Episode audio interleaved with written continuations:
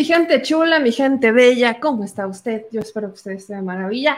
Es lunes 19 de junio y ya estamos transmitiendo en vivo para todas y todos ustedes. Estuve a punto de decir en vivo y en directo, completamente en vivo. Y eso es algo que a este señor productor le estresa un poquito porque la pregunta es, y, y tiene una cierta lógica, ¿cómo puedes estar medio en vivo? O estás completamente en vivo, siendo completamente redundante, o explícame cómo estás medio en vivo.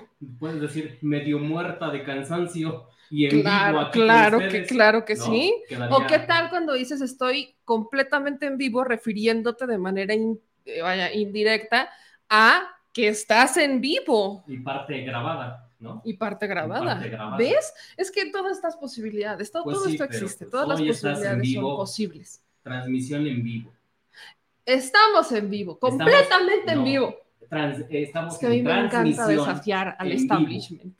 Soy fan de desafiar al establishment. Como cuando le decía al señor productor que a mí me gusta tener un rebote y él me dice, eso no es rebote, se llama monitor. Pero yo le digo rebote, así que desafiemos No, el establishment. Rebote es el que cuando no haces la dieta te pasa. Ese es el rebote. Rebote es el que cuando no cumples con tu dieta te ocurre meses después. Ese es el rebote. Pero yo le seguiré diciendo rebote a la pantalla, que claramente no tengo. Pero no importa, mi gente chula, porque es lunes y estamos, estamos vivos, estamos completos y estamos con ustedes para aclarar lo que se tiene que aclarar y analizar toda la información a vida y por haber. También se puede decir, ¿no? A vida y por haber. O es también es redundante. Sí, es- no. Y es que luego aquí luego tengo gente que nos dice que es redundante. Ha habido, ha habido y por haber. Como de que no, claro que sí. Hay Para todas y todos ustedes. Hay frases. Hay se frases, yo todas las puedo justificar si me permites. Sí, claro. Pero acuérdense, mi gente, que tú, claro que se puede justificar. Lo que no se puede justificar es fallarles. Así que mi querida gente bonita, linda y preciosa, a esta bonita audiencia, les agradezco que siempre nos estén viendo y estén escuchando. Aquellos que luego nos escuchan por Spotify. No está conectado este micrófono. ¿No está conectado el micrófono? Permíteme un minuto. sí, sí, está conectado. ¿Ya ves por qué me acerco al micrófono? Esa es la razón. La acabas de descubrir. Maravilloso. ¿Ves? Ahí está. Ahí está el micrófono, cada vez más cerca de mí. Ya, ¿Ya tampoco, ves? es- o sea, el señor productor lleva semanas reclamándome que me estoy pegando mucho al micrófono y que eso me descuadra. La razón es justamente la que él acaba, estás. Aparte, la razón es la que él justamente acaba de confirmar en este momento, y es que si no le hablo al oído, de cerquita, así de avecito al micrófono, no me escuchan como deberían y se, se escucha este eco. Así que gracias, señor productor, por descubrir finalmente la razón de mis descuadres. No Pero. Aquí está, ahí Ahí. está, mira, ahí está. Maravilloso, es más, me lo pego más si Ahí quieres. está. Ahí se escucha maravilloso, ¿no? Y ya pues estoy, estoy más al estoy más al centro, ¿no? Maravilloso. Pero como sea, el señor productor, aquí estamos siempre para recordarles por qué se hacen las cosas como se hacen. Ay, qué maravilla. Exactamente, estamos vivos y es ganancia. Soy Contreras y siempre lo seré. A la mucha, a mucha honra, como que no. Mientras no me saques el otro lado, mira, mientras sea Contreras todo va a estar bien. El día que me convierta en, el día que me salga lo Abraham o lo Abraham Mina, ahí sí, que Dios nos agarre confesados. El día que me salga lo meme Abraham, ahí sí, que Dios nos agarre confesados, pero eso no sale, fíjense, casi nunca sale, casi nunca sale. Todos, todos, así lo vamos a dejar, así estamos bien. bien. ¿Para qué? ¿Para qué le buscas tres piezas al gato cuando tiene cuatro? Es correcto, es correcto. Así que gracias a toda mi audiencia, tengo conflictos, tengo que poner esto así. Pero ya, gracias a todos los que nos ven y escuchan. Por eso tampoco que salga el Ibar, porque si no va a ser un- Por eso el Oibar, el Ibar, no, imagínate, bomba atómica. sería una bomba Sí, es correcto, Mejor bomba atómica, es, es correcto, mejor así, así. ¿cómo es, eh? Todos felices y tranquilos, todos felices y con tenis. Maravilloso. Pero bueno, ánimo, diría el presidente de México, Ánimo. nuestro presidente. Ánimo, ánimo, Ya la ánimo. Sí, ánimo, gritamos todos. Ánimo, porque el día de hoy vamos a hablar, o hoy me lo pidieron, me lo pidieron mucho. Ánimo. Ánimo. Ok, bueno, ya. Eh, el día de hoy, como para cuando empiezan, en este instante, usted tiene toda la razón. Eh, se está oyendo un poco lejos, creo que ya se está arreglando eso. Ahí, señor productor, avíseme, creo que ya no tenemos esa bronca, que se escuche chido, maravilloso. Mi gente linda, ya que entramos en ánimo, ya que estamos en la introducción y a veces luego me dicen es que por qué das introducciones tan largas, quizás en otros espacios lo que hacen es esperarse a que se conecten para empezar a hablar. Lo que normal, lo, lo que hacemos aquí es como intentar relajar un poquito, romper el hielo, este, incentivarlos a que comenten, a que participen. Ya saben que intento hacer la vida un poco más tranquila y después me ofusco, ¿no? Y exacto, y después me ofusco porque me ofusco, yo soy así, yo soy así, soy apasionada y me ofusco. Y luego uno tiene que entrar en modo zen, por eso ya voy a empezar a decir ánimo más seguido.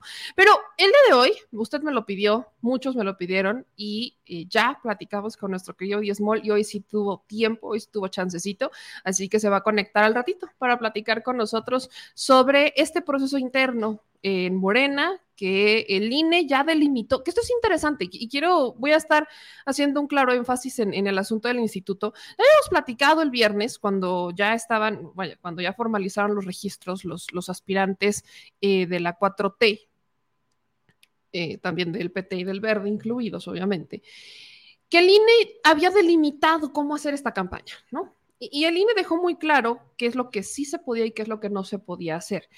El Instituto Nacional Electoral lo está delimitando porque claramente si los aspirantes van por la vía diciendo que es para ver si son presidentes o presidenta de la República, están haciendo una campaña fuera de los tiempos legales en el marco de un proceso electoral que para el cual de hecho este ejercicio claro que existen tiempos, se llama pre-campaña.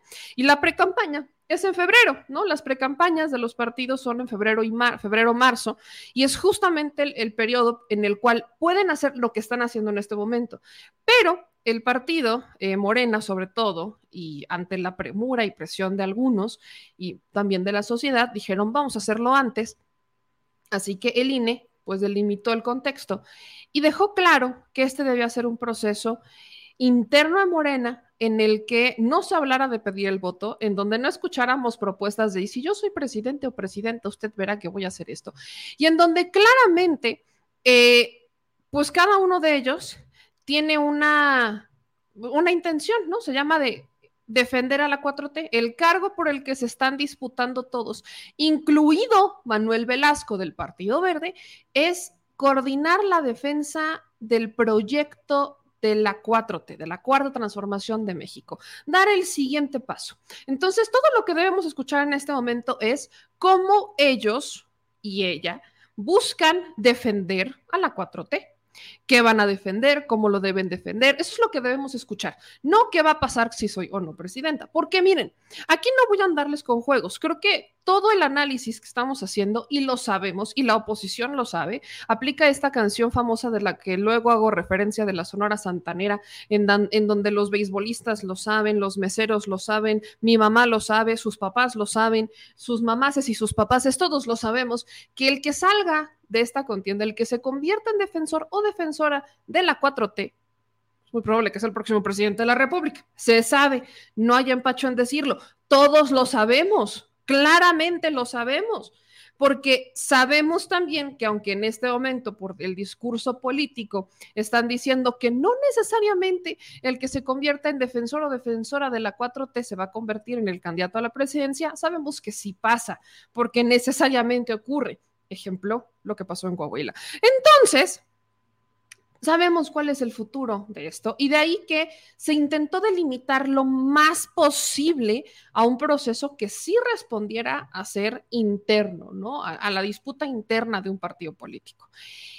o de una coalición, si somos más justos. Así que bueno, ahí tenemos que, eh, pues ya sabemos que el Instituto Nacional Electoral le pidió al partido que pues mande las agendas de los eventos de cada uno de sus candidatos, que eh, se delimiten a que sea justamente el mensaje de cómo ser interna y qué es una contienda interna y cuál es el cargo y que no se les ocurra decir si van a ser o no presidentes y qué harían si lo fueran, porque entonces sí habría ciertos problemas.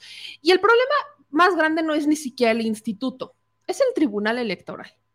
Porque el Instituto Nacional Electoral ya está tomando un rumbo distinto, ha tomado decisiones diferentes, ya estaba una reunión con el presidente y todo maravilloso. Pero en el caso del tribunal no es así. El tribunal a veces decide conforme a una interpretación que se considera justa y a veces el tribunal toma decisiones realizando interpretaciones quizás con información a medias o inclinando un poquito la balanza. Entonces, lo que pasa con el tribunal es que si no se respetan las reglas, y esto quiero que lo recuerden, ya hay procesos. O sea, este proceso de la interna de Morena llega al instituto por una queja de los partidos políticos.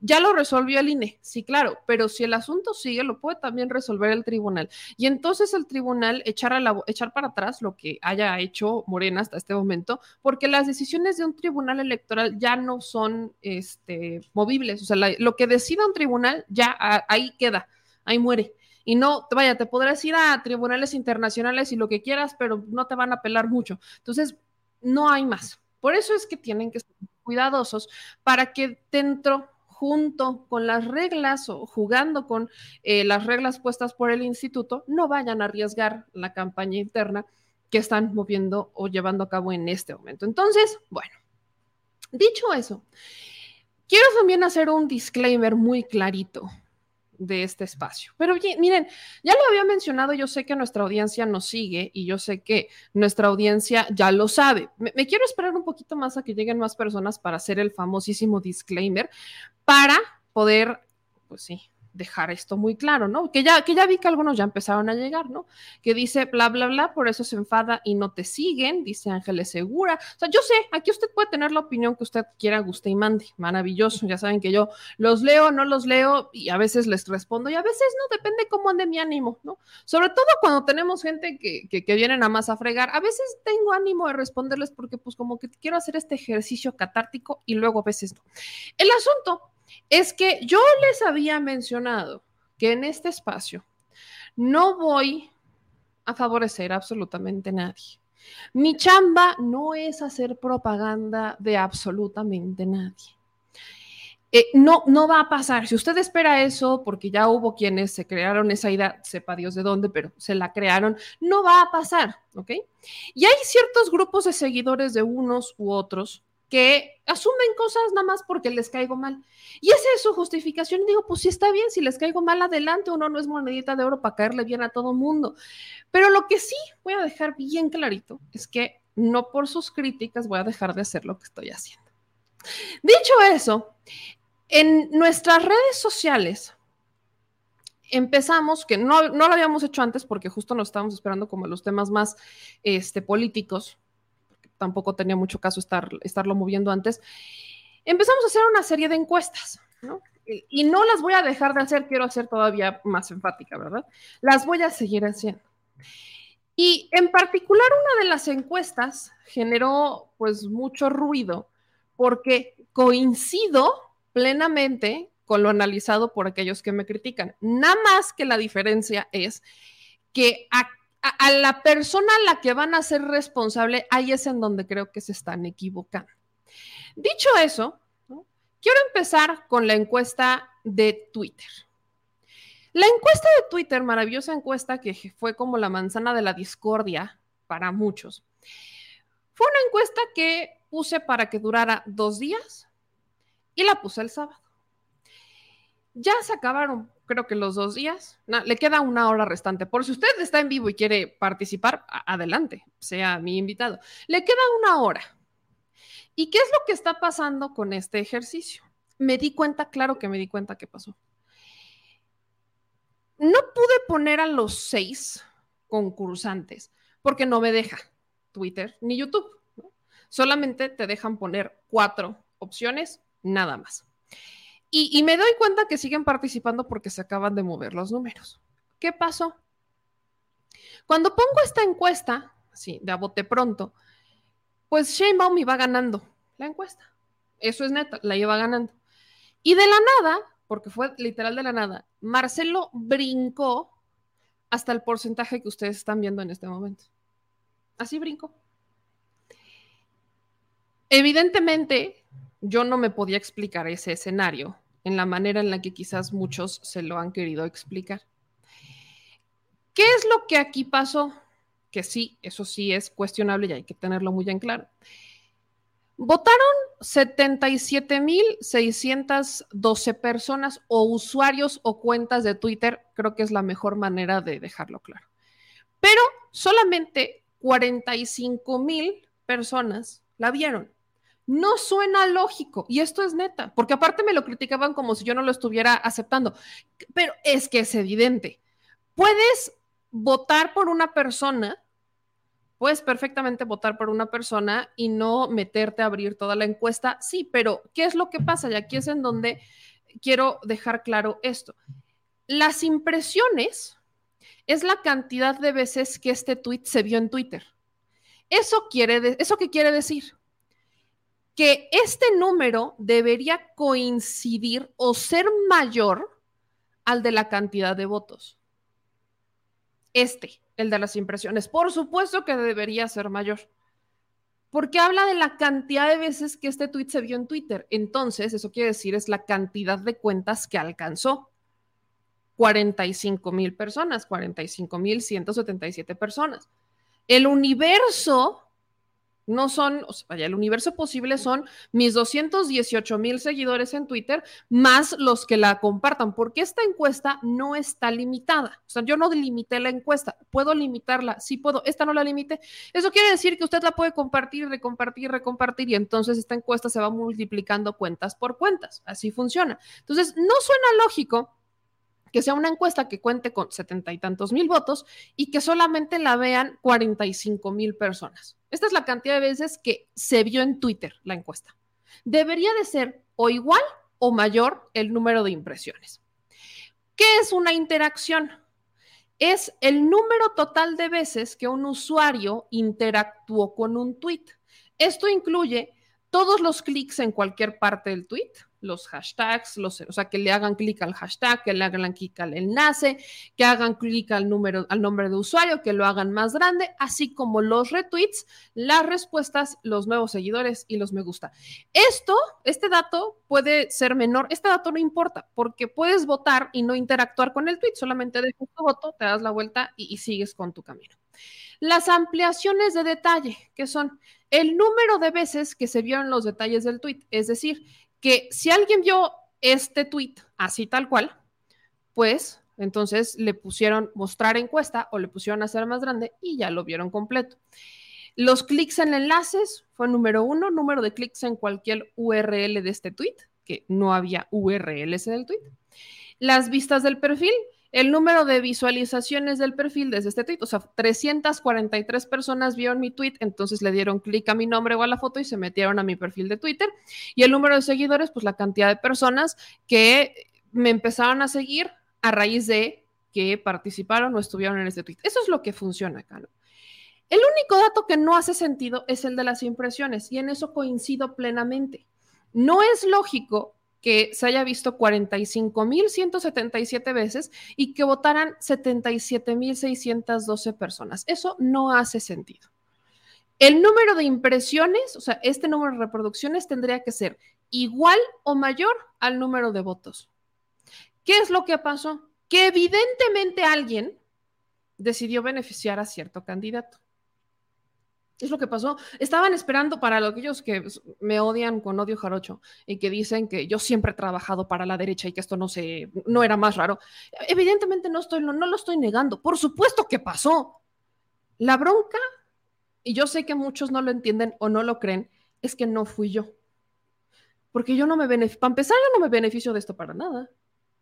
Yo no estoy a favor de absolutamente nadie. Yo no estoy en la estrategia de absolutamente nadie. Yo no estoy en la campaña o en las giras de absolutamente nadie. No, no estoy. Yo, nosotros en esta casa, en este espacio, en estas producciones, tenemos una estrategia muy clara de qué vamos a hacer con cada uno de los aspirantes. Y no es irnos con uno en particular o beneficiar a otro en particular. No, no lo es créalo o no lo crea, no es, vaya, esa ya es chamba suya, ¿ok? Agregando eso, evidentemente, pues ciertos grupos empezaron a tomar sus propias deducciones y empezaron a asegurar y jurar y perjurar que yo lo hice así. Pero no. Ahora, este ejercicio, ¿para qué me sirve? Porque por ahí veía que, que muchas personas decían, es que no tiene ningún tipo de metodología. Si yo limito el tweet, puedo explicar completamente la metodología. Si yo lo limito a solamente las personas que me siguen en Twitter, ahí está mi metodología. ¿Cuál es el universo de las personas que me siguen? ¿De dónde son? ¿Son más mujeres que hombres? Porque tengo las estadísticas. ¿En dónde están? Eh, vaya, perfectamente lo puedo delimitar. Y entonces puedo decir fue de 45 mil personas que participaron en ta, ta, ta. Eso lo puedo delimitar. Hasta por zona geográfica, ¿lo puedo hacer? Sí, sí puedo. Este tweet no lo delimité. Para mí es un ejercicio este tweet, porque seguiré haciendo estas encuestas. ¿Estas encuestas significan que yo tengo la razón y que esta es la verdad absoluta y única? Por supuesto que no. Sería, sería un absurdo entender las encuestas de esta manera. ¿Para qué nos sirven las encuestas? Y ustedes van a ver diferentes resultados dependiendo la cuenta que las haga, sobre todo en Twitter. El contexto de Twitter es que estamos en una red social que, pues si lo vemos en proporción, está dominada por los intereses conservadores de derecha. Vaya, lo sabemos. Twitter es la red social con menos seguidores o con menos usuarios del universo de redes sociales se consideraba, y ese es un cerco que se está rompiendo, que Twitter era exclusivamente para el círculo rojo. Hoy ya no está pasando. Hoy cada vez más personas están entrando a Twitter. Pero también es una red social bastante iracunda, en donde la gente que quiere vivir en paz mental normalmente no se mete. Entonces, este es un ejercicio exclusivamente para saber cómo están funcionando las estrategias digitales y tal cual. Las estrategias digitales de cada uno de los candidatos y dos, para ir haciendo mediciones dentro de los que ya me siguen en redes sociales y cuál es su comportamiento, nada más. Así que sí, gracias por contribuir a la encuesta. Nada más que aquí voy a hacer una aclaración.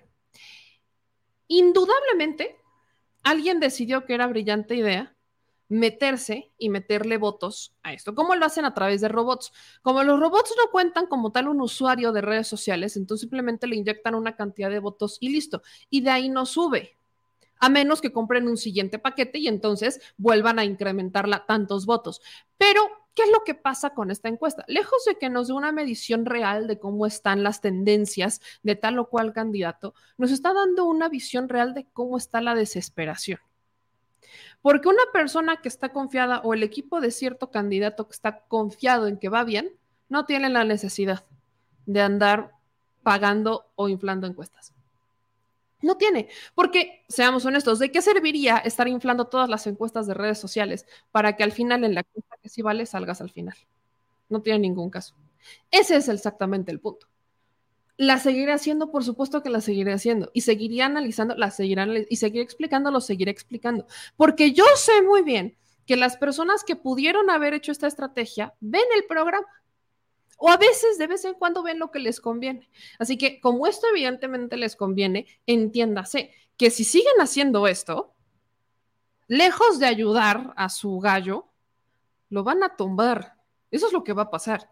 Porque esta encuesta no es la encuesta que van a tomar en cuenta para decidir quién va a ser el defensor o defensora de la 4T. Esto no va a pasar. Eso no es así. Esto solo me ayuda y ayuda para hacer justamente el ejercicio que estamos haciendo en este momento. ¿Qué, ¿Qué, pasa y cómo vas viendo las diferencias? Vean ahora la encuesta que hicimos en YouTube. Esta encuesta la pusimos en YouTube. Aquí están participando 50 mil personas, ya van 50 mil votos en esta encuesta. Y aquí vemos que Adán Augusto lleva un 53% de preferencia. En un segundo lugar estaría Noroña y hasta el tercer lugar estaría Claudia Sheinbaum. Esto quiere decir que es la... No, tampoco. ¿Por qué? Esta encuesta, porque por ahí decían, es que estas no se pueden manipular. Claro que se pueden manipular. Porque, pero digamos que la manipulación no es igual a la de Twitter, ¿no? En la de Twitter tú puedes comprar votos y, y listo, ¿no? En la de YouTube tienes que armar una estrategia más de compártanla entre su gente y entonces participen para incrementar los votos. Ese es más cómo funciona, que se puede manipular la realidad, por supuesto. Pero esta encuesta está un poquito más apegada a la realidad de la audiencia que me sigue o que sigue este canal. ¿Por qué? Por el lugar de Marcelo. Y no es, no tengo nada en contra de ninguno, pero aquí hemos sido muy críticos del papel de Marcelo en, en, en los consulados. Y si yo le pregunto a muchos, si hacemos una encuesta en vivo en este momento con las 2.600 personas que nos están viendo entre Facebook y entre este, YouTube, entre Facebook y YouTube y Twitch, probablemente Marcelo va a salir perdiendo. Y empecemos. Y probablemente Marcelo saldría perdiendo. Porque, porque no es, vaya, no es que nos sigan más del 50% del, universo de los paisanos en esta red, por supuesto que no, pero sí hay muchos que ven el programa en vivo y que no coinciden o que no simpatizan o que tienen muchas dudas respecto a Marcelo Ebrard. Coincide un poco el tema de Noroña porque, pues, Noroña se ha movido mucho en YouTube y muchos de los que luego me reclaman o me reclamaron cuando fue lo del sondeo callejero, lo hicieron no solo a través de Twitter, sino a través de YouTube, porque estuvieron comentando. Coincide. No estoy diciendo que sea la realidad, no, no es la realidad, pero coincide un poco más. Y me voy a ir con la última, que es la de Telegram. Y esta, déjenme abrir Telegram por acá. Porque Telegram, ahí sí, es más difícil en Telegram sí es más complicadito que se puedan pues eh, meter votos que no son reales, ¿no? Ahí sí es más difícil porque Telegram está un poco más blindado respecto a esto. Y en Telegram, ahí les va la de Meme Yamel, como quedó. Déjenme, la encuentro. Aquí está, ¿no? Aquí les Boy Scouts, Telegram. Este es Telegram. Así va la encuesta de Telegram. Han votado 428 personas y tenemos que Adán Augusto va a la cabeza, seguido de una Claudia Sheinbaum. Esta es similar, si se dan cuenta, a la de YouTube. Los resultados son muy parecidos. La de Telegram y la de YouTube. Tal cual. Entonces, más, las voy a poner en, pantallas para que ustedes las, puedan ver, cómo es que se parecen muchísimo ambas, ambos resultados. Es la misma tendencia, la de uno y otro, es la mismita tendencia. Déjenme ver si la, puedo poner para que ustedes saquen sus propios. Ustedes todavía pueden participar, claro, todavía estas encuestas están abiertas, pueden participar, no hay bronca. Pero, where is...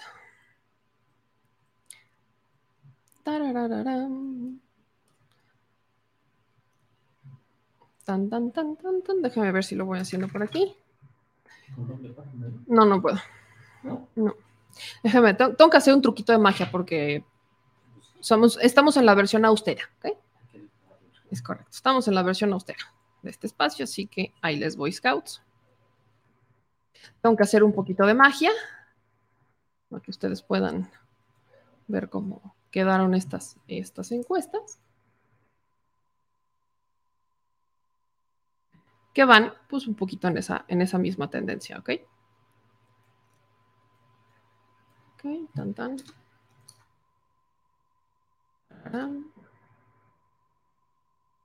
Déjenme las hago un poquito más chirris para que quepan en la pantalla. Okay. Exactamente.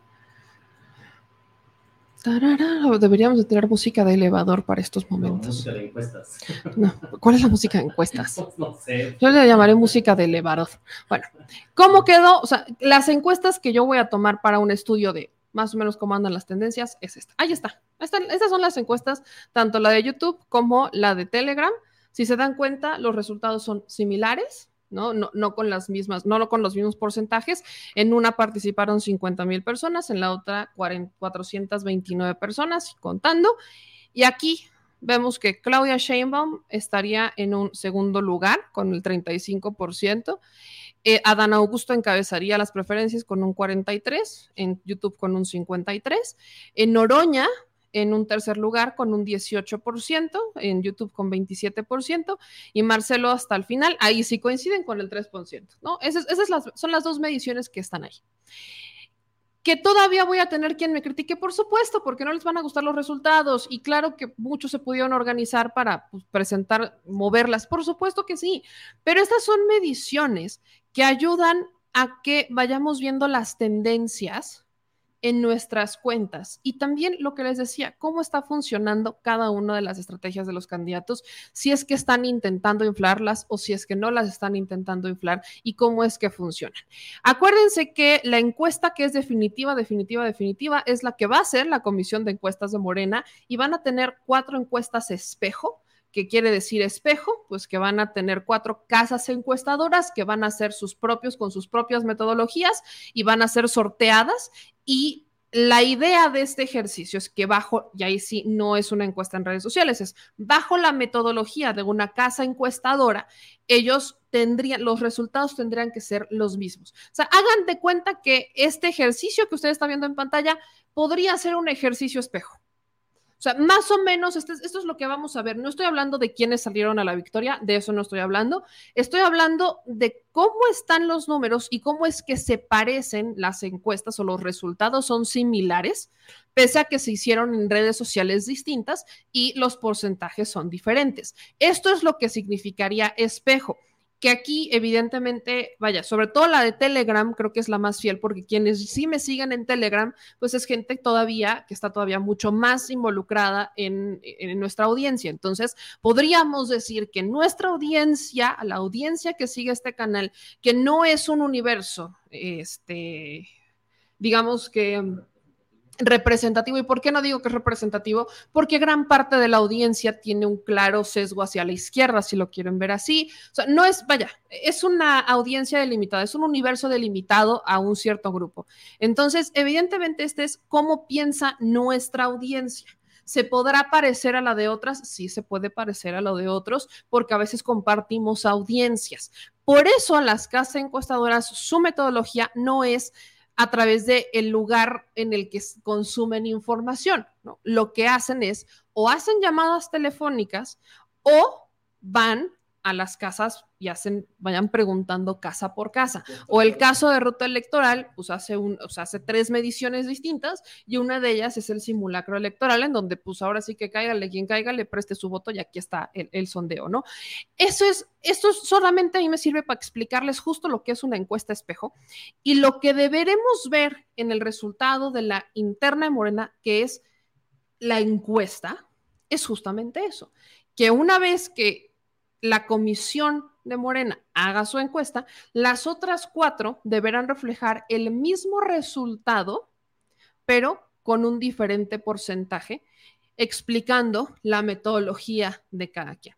Ese es exactamente el punto. Entonces, para aquellos que vinieron a buscar a ver si yo confesaba, no tengo nada que confesar, mi gente linda, a veces hay que entender y hay que explicar un poquito de dónde van o, cuál es el contexto, cuál es el interés, por qué se hacen y, no creer que tenemos verdad absoluta e irrefutable, porque no es así. Aquí no existen las verdades absolutas ni irrefutables. Y lo digo muy neta, yo no estoy con nadie. Yo no estoy apoyando a nadie en particular. ¿Por qué? Me lo han preguntado y lo he respondido mil veces, pero yo todavía no estoy segura de quién puede ser el mejor perfil para llevar las riendas de la transformación de México cuando Andrés Manuel López Obrador se vaya. No, no estoy, no estoy segura, no estoy convencida. Para mí, en este momento, todos tienen defectos y virtudes amor y desamor y agarraron sus maletas. Para mí todos en este momento están, e, e, están en ese proceso. En lo que creo definitivamente es que sea quien sea, debe ser extremadamente cercano a la gente y no creer que porque es cercano al presidente ya cumplió con la cuota. No. Y eso lo hemos dejado muy claro y he criticado a todos y de todos he dicho cosas buenas y de todos he dicho cosas que podrían haber hecho mejor.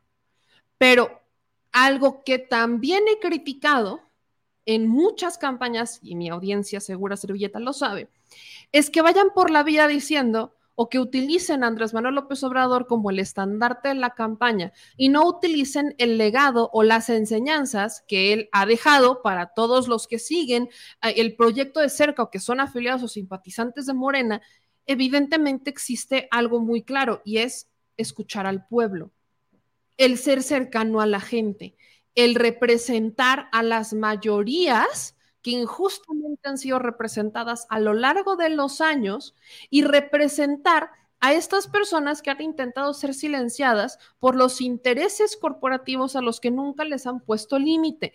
Estamos hablando de poner límites, estamos hablando de que no es que estemos peleados con que exista un interés corporativo, que haya, existan empresas, sino que se les deben de poner límites claros porque si no, los dejas ir y se van como hilo de media y se les olvida que existen las leyes. Porque en este país, como en muchos otros, sobre todo en América Latina, los intereses extranjeros han llegado a arrebatar y no a colaborar o a cooperar. No digo que todos no generalizo, pero se deben de poner ciertos límites claros, porque en este país, como en muchos otros, los más ricos quieren evadir el pago justo de impuestos y buscan distintas alternativas, y el pago de impuestos es necesario para entonces poder ayudar a los que menos tienen y darles al menos el, ahora hablando de pisos parejos, y darles un piso parejo para que de ahí ellos puedan partir y empezar a construir para crecer. Habrá quienes no quieran, habrá quienes sí, pero no podemos hablar de la famosísima meritocracia cuando no existe un piso parejo, cuando dejas rezagados a millones de personas pensando que todos deberían hacer lo que tú haces cuando representas al 1% de la población que concentra la riqueza y que ni siquiera la reparte justamente. Ese es el punto. Entonces, eso es lo que yo voy a defender a capa y espada. Nadie es perfecto. Así que si usted todavía tiene dudas, téngalas. Qué bueno que nos cuestionen y que nos critiquen. Qué bueno que hoy tenemos este ejercicio en el que somos cuestionados y en el que podemos responder libremente. Eso también es parte de la transformación. El entender que el poder es del pueblo, no solamente en la política, sino también en los comercios, en el mercado, en las empresas, también en los medios de comunicación y en la vida en general. Solamente hace falta incentivarlo, motivarlo, escucharlo y seguir para adelante. Así que, si usted defiende a alguien en particular, espero que esto le haya quedado muy claro. Si no, siga participando y qué maravilla que podamos hacer estas explicaciones. Ahora, he dicho, gracias. Dicho eso, dicho eso, vamos a empezar a hablar sobre cómo van, cómo van las campañas, cómo iniciaron los que buscan coordinar los trabajos rumbo a usted ya sabe que, que el INE no nos pide, el INE más bien le pide a los candidatos, yo puedo decir lo que yo quiera, pero el INE le pide a los candidatos que favor no digan que podrían ser el próximo presidente o presidenta de México, porque evidentemente eso pasaría, pero bueno. Quiero empezar con el caso de Marcelo Ebrard. Y empiezo con el de Marcelo, porque está interesante la cosa. ¿Qué ocurrió el día de hoy en, en el inicio, en el arranque de campaña de Marcelo Ebrard? Pues pasó que Marcelo inició su campaña, vamos a, decirle así, no con un evento masivo como lo inició Adán Augusto en Jalisco, eh, no como el evento masivo de, de Monreal, que estuvo pues, desangelado. Está desangelado, la Netflix sí, estaba desangeladito. No, ni mandaron videos ni fotos, ¿verdad? Pero bueno, o sea, estuvo. No, no fue como el de Noroña, donde me confundió Oaxaca y dijo que era Puebla y arriba Puebla. No, estuvo maravilloso. Este, y aparte dijo, aparte, solito Noroña se hizo, se, hizo burla de eso. Vaya, todos hicieron como eventos masivos y Ebrard decidió que iba a ser una visita especial y que iba a visitar a, a su maestra que le enseñó a leer y a escribir. O sea, a la maestra, creo que es la maestra de Kinder. Y además que iba a manejar su bochito. Maravilloso. Ve esto. Hola, ¿cómo les va? Iniciando mi recorrido, el que corresponde iniciar este día, voy a hacer una visita a mi maestra que me enseñó a leer y escribir, que se llama Miss Betty. Y voy en el bochito que me regaló Rosy, el eléctrico. Entonces ahí les voy contando. ¿Por qué inicio ahí? Porque la gratitud es la base de todo en esta vida. Hay que tenerle gratitud a quien te cuidó, a quien te enseñó, a quien te dio la mano. Y con frecuencia olvidamos a nuestras maestras y maestros. Entonces hoy la voy a ver a su casa. Y bueno, va a ser muy emocionante, imagínense. Fue mi maestra de kinder. Bueno, ahí les tengo al tanto. Sí, sí, era la maestra de kinder, ¿no? Luego prosiguió a subir la respectiva foto de evidencia de que fue a visitar a Miss Betty, ahí con Miss Betty, la que le enseñó a leer, escribir, sonreír y amar a México. Así inició eh, Ebrard sus recorridos. Y luego tuvo una parada interesante. ¿Y por qué digo interesante? Porque Marcelo Ebrard se aventó la, la soberana propuesta, y digo soberana porque es que solamente a él, de hizo una, estuvo en una plática con jóvenes, ahí estaban los jóvenes, y, entonces Marcelo Ebrard dijo, ¿por qué no? A, a sabiendas, nótese, que no pueden hacer este tipo de propuestas, porque lo que dijo el INE, ¿no? El Instituto Nacional Electoral dijo que no pueden hablar de propuestas a la presidencia de la República, porque ese no es el cargo por el cual se están disputando. Pero Marcelo Ebrard dijo, no pasa nada, déjenme, déjenme platicarles de una bonita idea que tengo. Y la idea de Ebrard fue crear la Secretaría de la 4T. Yo, yo tengo mis dudas y por eso estoy, se las quiero preguntar al propio Marcelo cuando por fin se nos haga la entrevista. Porque ¿para qué querrías una secretaría de la 4T para que le dé continuidad a los proyectos de Andrés Manuel López Obrador, cuando se supone que esas secretarías ya existen, llámese bienestar, llámese la de infraestructura, o sea, se supone que las secretarías que van a continuar con la construcción de la infraestructura, pues está entre la Sedena y la Secretaría de Comunicaciones y Transportes, ¿no? Se supone que la que va a continuar con eh, los proyectos de eh, pensiones y demás apoyos es bienestar. Se supone que la que va a continuar con los programas de Jóvenes Construyendo el Futuro, que por cierto ya tenemos nueva secretaria de Gobernación y es Luisa María Alcalde, este, pues es la Secretaría del Trabajo. Se supone que las secretarías existen, entonces no entiendo honestamente si la idea de Marcelo de la Secretaría de la 4T es más como un tipo como un tipo de contrapeso o control como de audítame y verifica que se sigan llevando a cabo las propuestas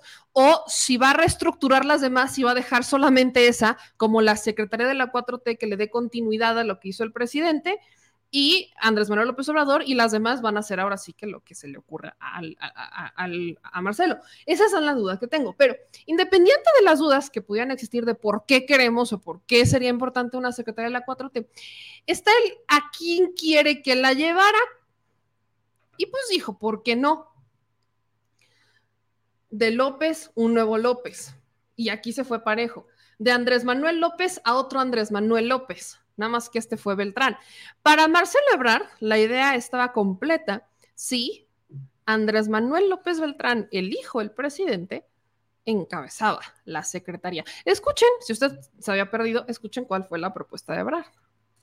Un joven muy destacado, brillante, que es Andrés Manuel López Beltrán a dirigir esta secretaría en caso de que lo acepte. Ese sería quien estaría yo pensando, porque seguro me lo van a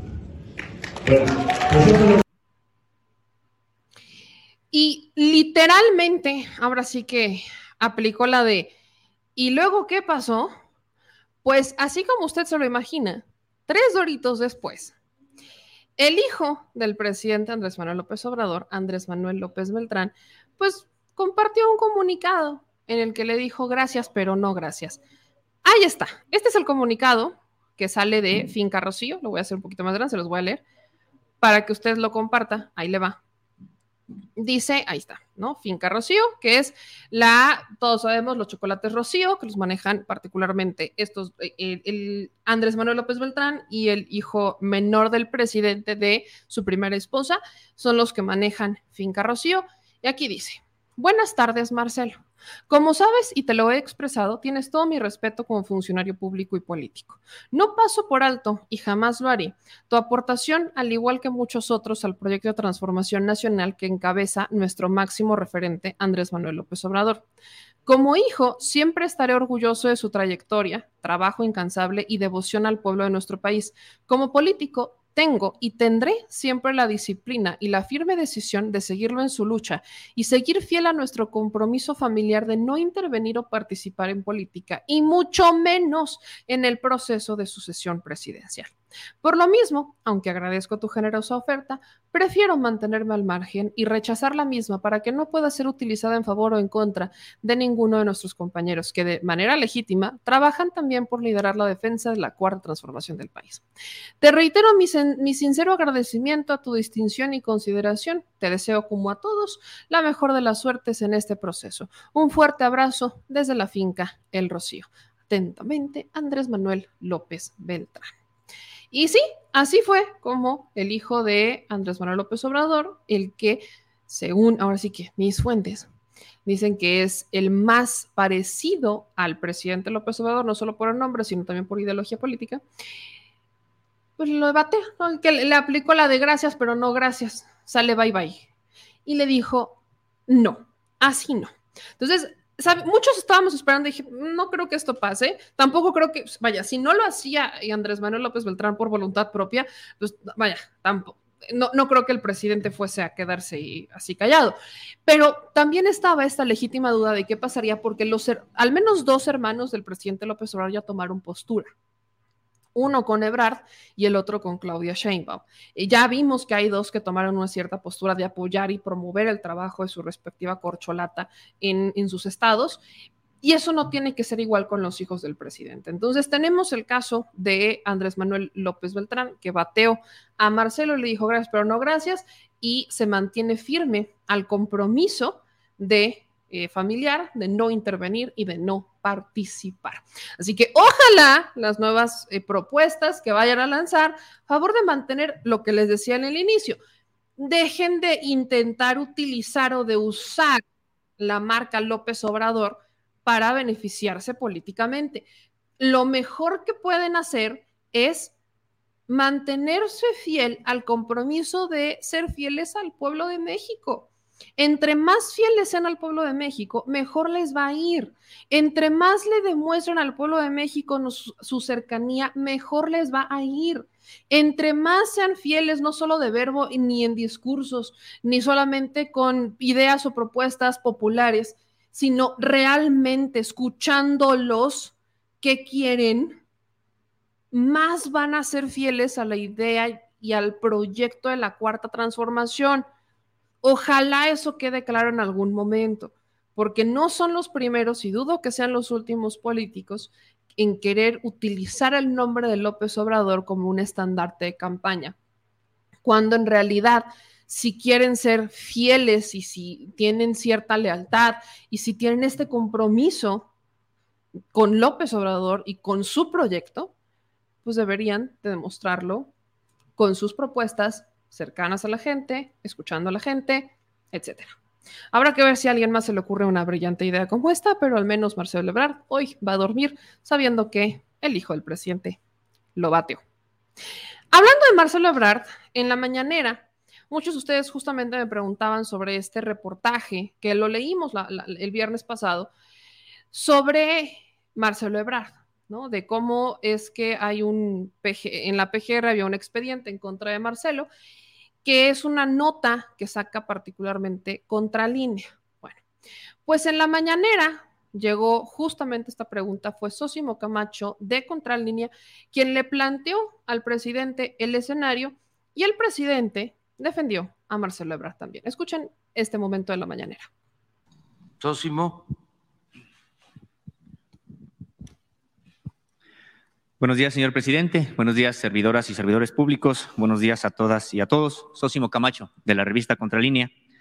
Señor presidente, pues eh, comentarle que eh, a finales del sexenio pasado, la Procuraduría General de la República cerró un expediente de dos denuncias penales que había presentado la Unidad de Inteligencia Financiera sobre una red precisamente financiera de empresas constructoras que habían sido beneficiadas con concesiones y permisos para las construcciones de obras viales en las entonces alcaldías de la Magdalena Contreras y Álvaro Obregón, y también habían sido beneficiadas para el desarrollo inmobiliario en zonas, en la zona, perdón, en la zona residencial de Santa Fe.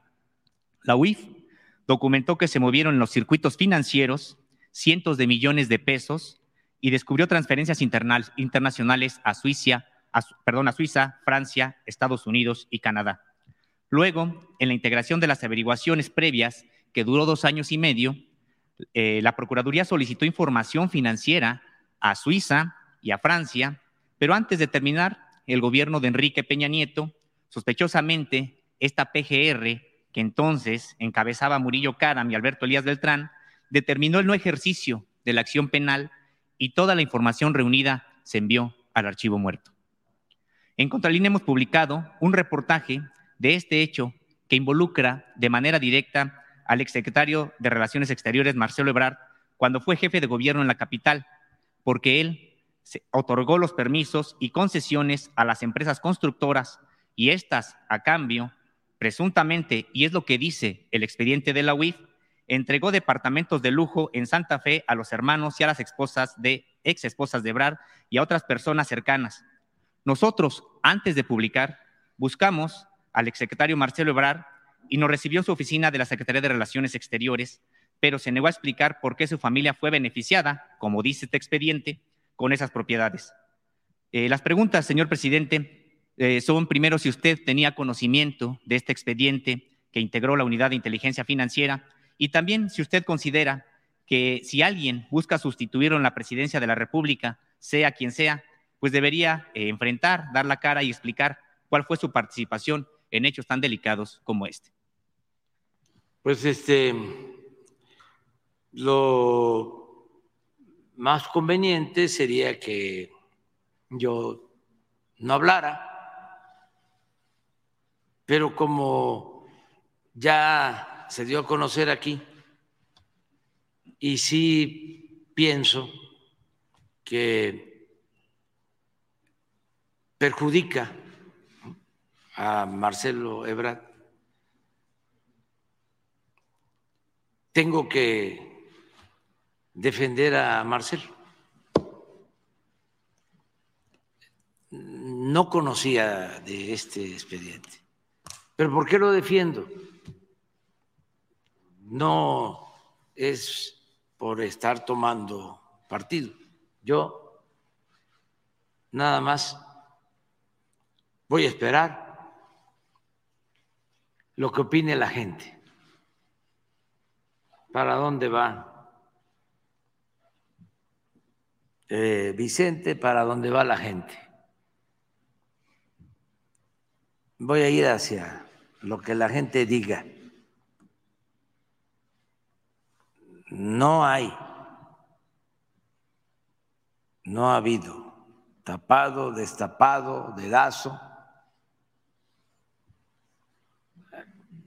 cargada. El presidente no va a imponer a su sucesor como era antes. No somos iguales. Entonces, y tengo que buscar pues que haya equidad. No sabía esto, pero sí sabía que Marcelo fue objeto de una persecución en ese tiempo. Por eso es extraño que se haya cancelado un proceso en su contra, porque Marcelo eh, era mal visto por el gobierno anterior. Me consta. Tuvo incluso que eh, irse a una especie de exilio voluntario porque había una lanzada en contra de él. Se le acosó porque le echaban la culpa de que él había entregado los documentos del registro público de la propiedad sobre la famosa Casa Blanca.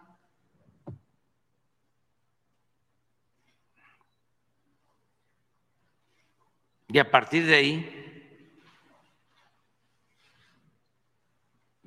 lo empezaron a hostigar. Entonces, hay que eh, tener estos elementos. Lo mismo, no puede haber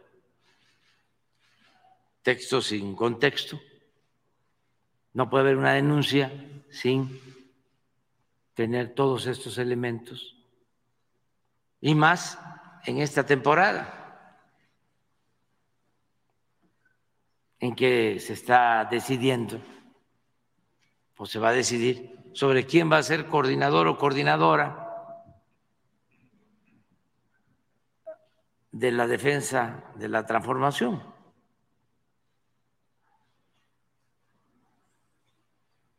Eso es lo que puedo comentar y que se siga eh, investigando. Les pediría de manera muy respetuosa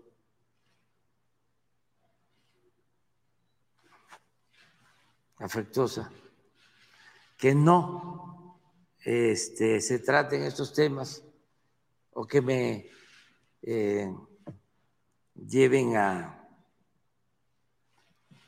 tratar estos asuntos, porque voy a contestar, ¿eh?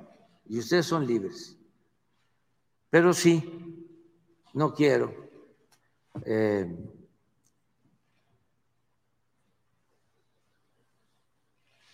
participar y que se sienta que estoy a favor, en contra. Tengo que mantener el equilibrio. Estoy obligado a eso. En este caso y también en la elección constitucional. Ya no hay señal, no hay línea. Como se dijo en un tiempo, nada más que no se cumplió. La línea es que no hay línea.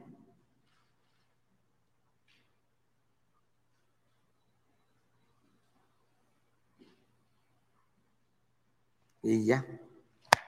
Le agradezco mucho su respuesta, señor presidente, y también le comento que, por supuesto, son sujetos de investigación todos los precandidatos, independientemente del partido en el que se encuentre.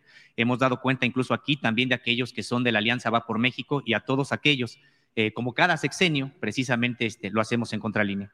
Y también, señor presidente, pues eh, comentarle que eh, precisamente en la revista estamos haciendo una investigación acerca de las asociaciones civiles y Pues ahí está, ¿no? ¿Qué es lo que encontramos en esto para ser todavía más enfáticos? El presidente defiende a Marcelo y muchos, yo, veo sus comentarios diciendo, no, no lo defendió. Sí, sí defendió a Marcelo. De hecho, empieza el presidente diciéndolo como tal, porque tampoco, si le, si le hacen esta pregunta al presidente y él contesta de determinada manera, inclina la balanza. Ese es el poder que tiene el Andrés Manuel López Obrador, su figura. Estamos hablando de la contienda para ver quién va a ser el siguiente después de él. Entonces, lo que hace el presidente es, pues, decir de, de alguna manera que las acusaciones de este caso ¿no? que, lo que está pasando aquí lo llevan a mantener el equilibrio, O sea, la palabra que usa es tengo que mantener el equilibrio, el equilibrio, perdón, reiterando que no va a inclinar la balanza a favor de nadie. Eh, el presidente literalmente dice que tiene que defender a Marcelo y dice, pero ¿por qué? No es por estar tomando partido, nada más voy a esperar a lo que opine la gente, para dónde van, voy a ir hacia donde la gente diga. Ese es el por qué defiende. Y también acepta que Marcelo Ebrard fue objeto de una persecución, que es, es así una narrativa de Marcelo Ebrard que habló en su libro y demás, ¿no? De, de decir que él fue objeto de una persecución cuando estuvo al frente del gobierno de la Ciudad de México, cuando lo deja, cuando se tiene que ir al extranjero, porque según lo que dice en el libro Marcelo, se tuvo que ir porque el gobierno de Peña pensó o alguien le dijo a Peña Nieto que él fue el que mandó la información para que se publicara lo de la Casa Blanca. Mientras que además estaba de forma paralela lo de la, lo de la línea 12. Entonces, Marcelo, el presidente, dice, lo defiendo, porque no puedo tomar partido, voy a ir hacia donde la gente diga. Y después acepta que Marcelo ha sido objeto de una persecución. Punto. Si el presidente hubiera opinado de una manera distinta, entonces habría de alguna manera protegido al propio Marcelo Ebrard o habría inclinado la balanza a su favor o habría inclinado la balanza a favor de alguien más, ¿no? Y recuerden que, sobre todo en la contienda interna, lo que se está buscando es que el presidente no opine sobre alguno u otro a favor o en contra, porque podría inclinar la balanza. Eso el presidente lo tiene muy claro. ¿Quién no lo tiene claro? La prensa. Ah, y no hablo por el equipo de contralínea, pero hablo en general, eh, la prensa tiende a buscar la verdad en tiempos, y lo quiero definir así, tiende a buscar la verdad en tiempos interesantes, inclinándose más a ciertas eh, ideas políticas, que ya no sería tanto buscar la verdad, sino buscar inclinar balanzas o meter cizaña. A veces la prensa, lejos de buscar la verdad, lo que hace es buscar cizaña, pero ahora sí que se ponga el saco quien se lo quiera poner. Ahorita vamos a seguir hablando sobre las campañas, todavía vamos a hablar sobre la campaña de Adán, vamos a hablar sobre la campaña de, de Claudia, la de Noroña, la de Velasco y la de Monreal. Todavía tengo cinco más que platicar con ustedes, pero antes de irme con estos cinco. Aquí quiero ver si ya eh, tenemos a, ahí está.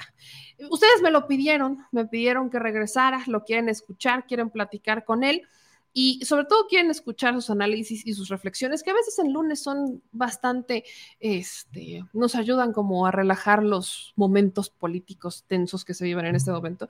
Y yo estoy muy contenta, como siempre, de poder platicar con él y de tenerlo en este espacio. Así que hoy tenemos de nueva cuenta a nuestro querido Edias Moore.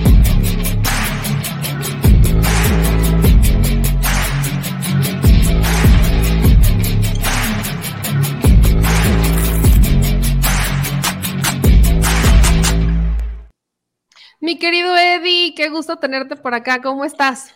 Hola, meme, ¿cómo estás? Me da muchísimo gusto verte. Te mando besos, abrazos, igual que a toda la audiencia y a todos, todos, todos les pido una disculpa por esta ausencia un poquito prolongada, quizás de unos meses, pero pues lo tuve que hacer también de sin censura y de muchos lados porque pues se han dado un poco viajando y también en programas de tele y en entrevistas y cosas que tenía ya agendadas y me costó muchísimo trabajo el poder ajustar la agenda, más pues otro proyectito que está por ahí que, que medio yo creo que ya saben. Entonces están pasando cositas y pues bueno, pues eh, a veces no nos da el tiempo. ¿Tú ya lo sabes? Sí, dice, sí, no, ya sabemos que las agendas luego están bien apretadas, mi querido Eddie, pero ya sabes que siempre esta es tu casa.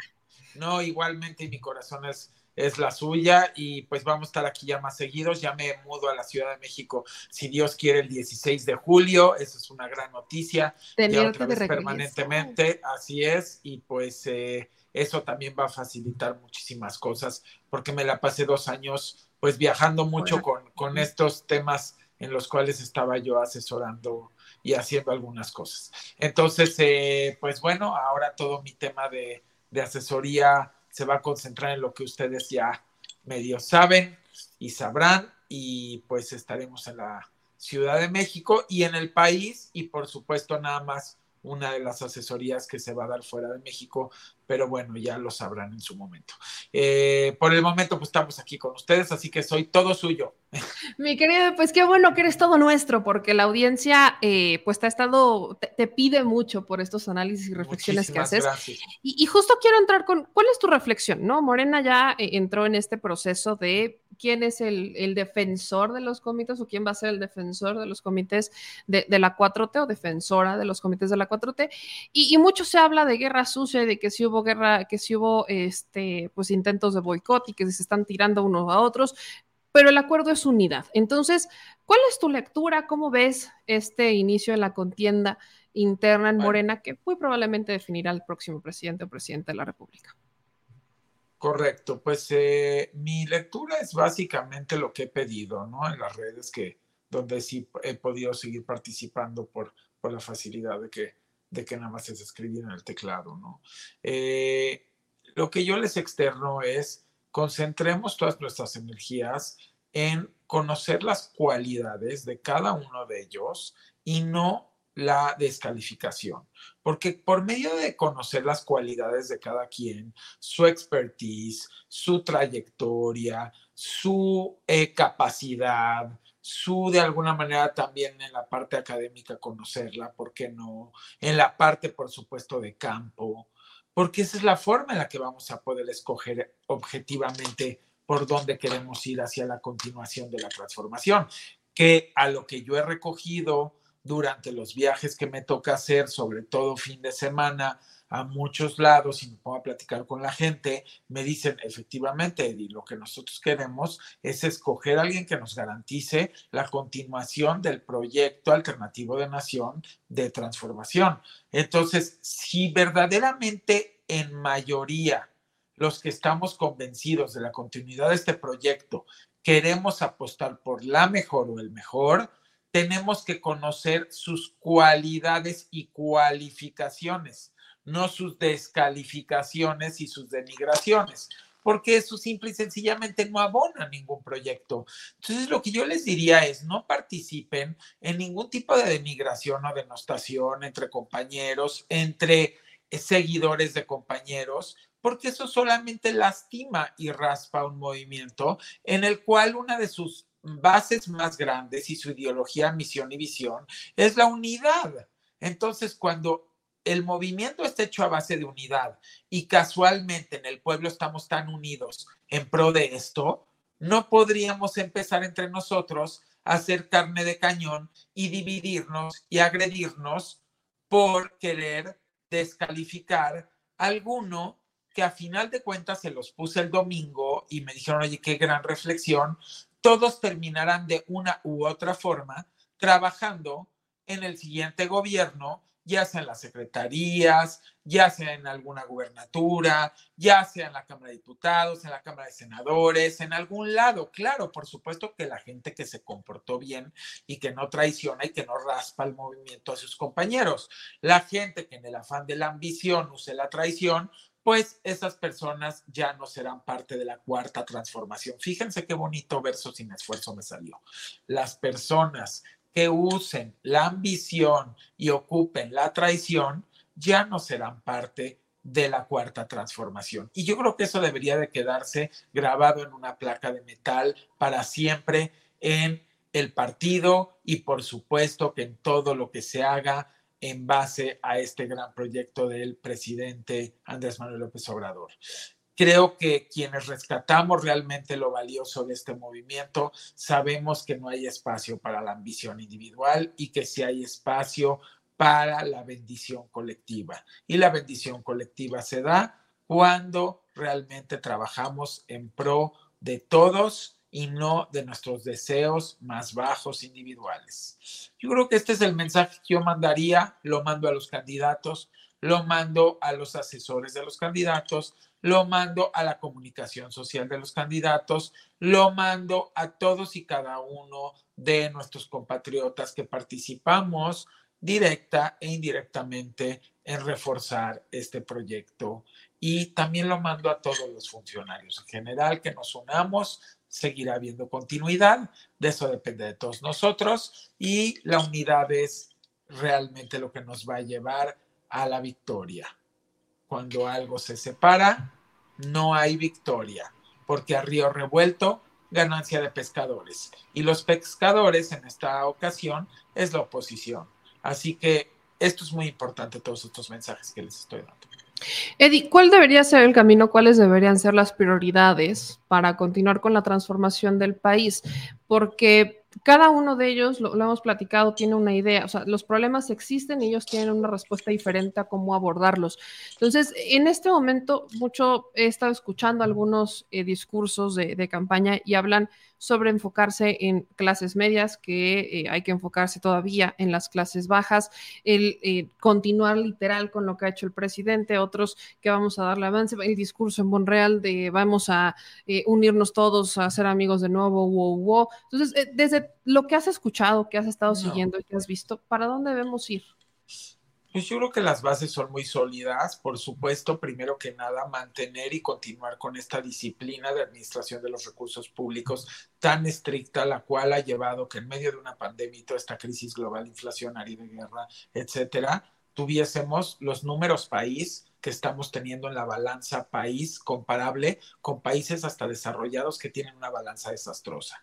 Eso es primero que nada. O sea, quien no esté dispuesto a seguir y a continuar, valga la redundancia, con esta política de austeridad republicana, pero también de disciplina en la macroeconomía, con visión hacia el desarrollo y el crecimiento de los bolsillos de una forma colectiva y de un desarrollo que realmente brinde equidad de oportunidad, debería de estar fuera de la contienda, sea del partido que sea o sea de quien quiera ser candidato, porque el país está tomando un rumbo a partir del 2018, el cual está demostrado bajo los números, los indicadores, las cifras y las variables que están plasmadas macroeconómicamente en esas balanzas país que me encantaría que las consultaran porque es muy interesante y te das cuenta de la buena gestión. Cuando realmente México tenía vacas gordas, siempre la balanza país era un desastre entre endeudamiento, entre saqueo, entre obras inconclusas y ahora resulta que en el peor de los momentos del mundo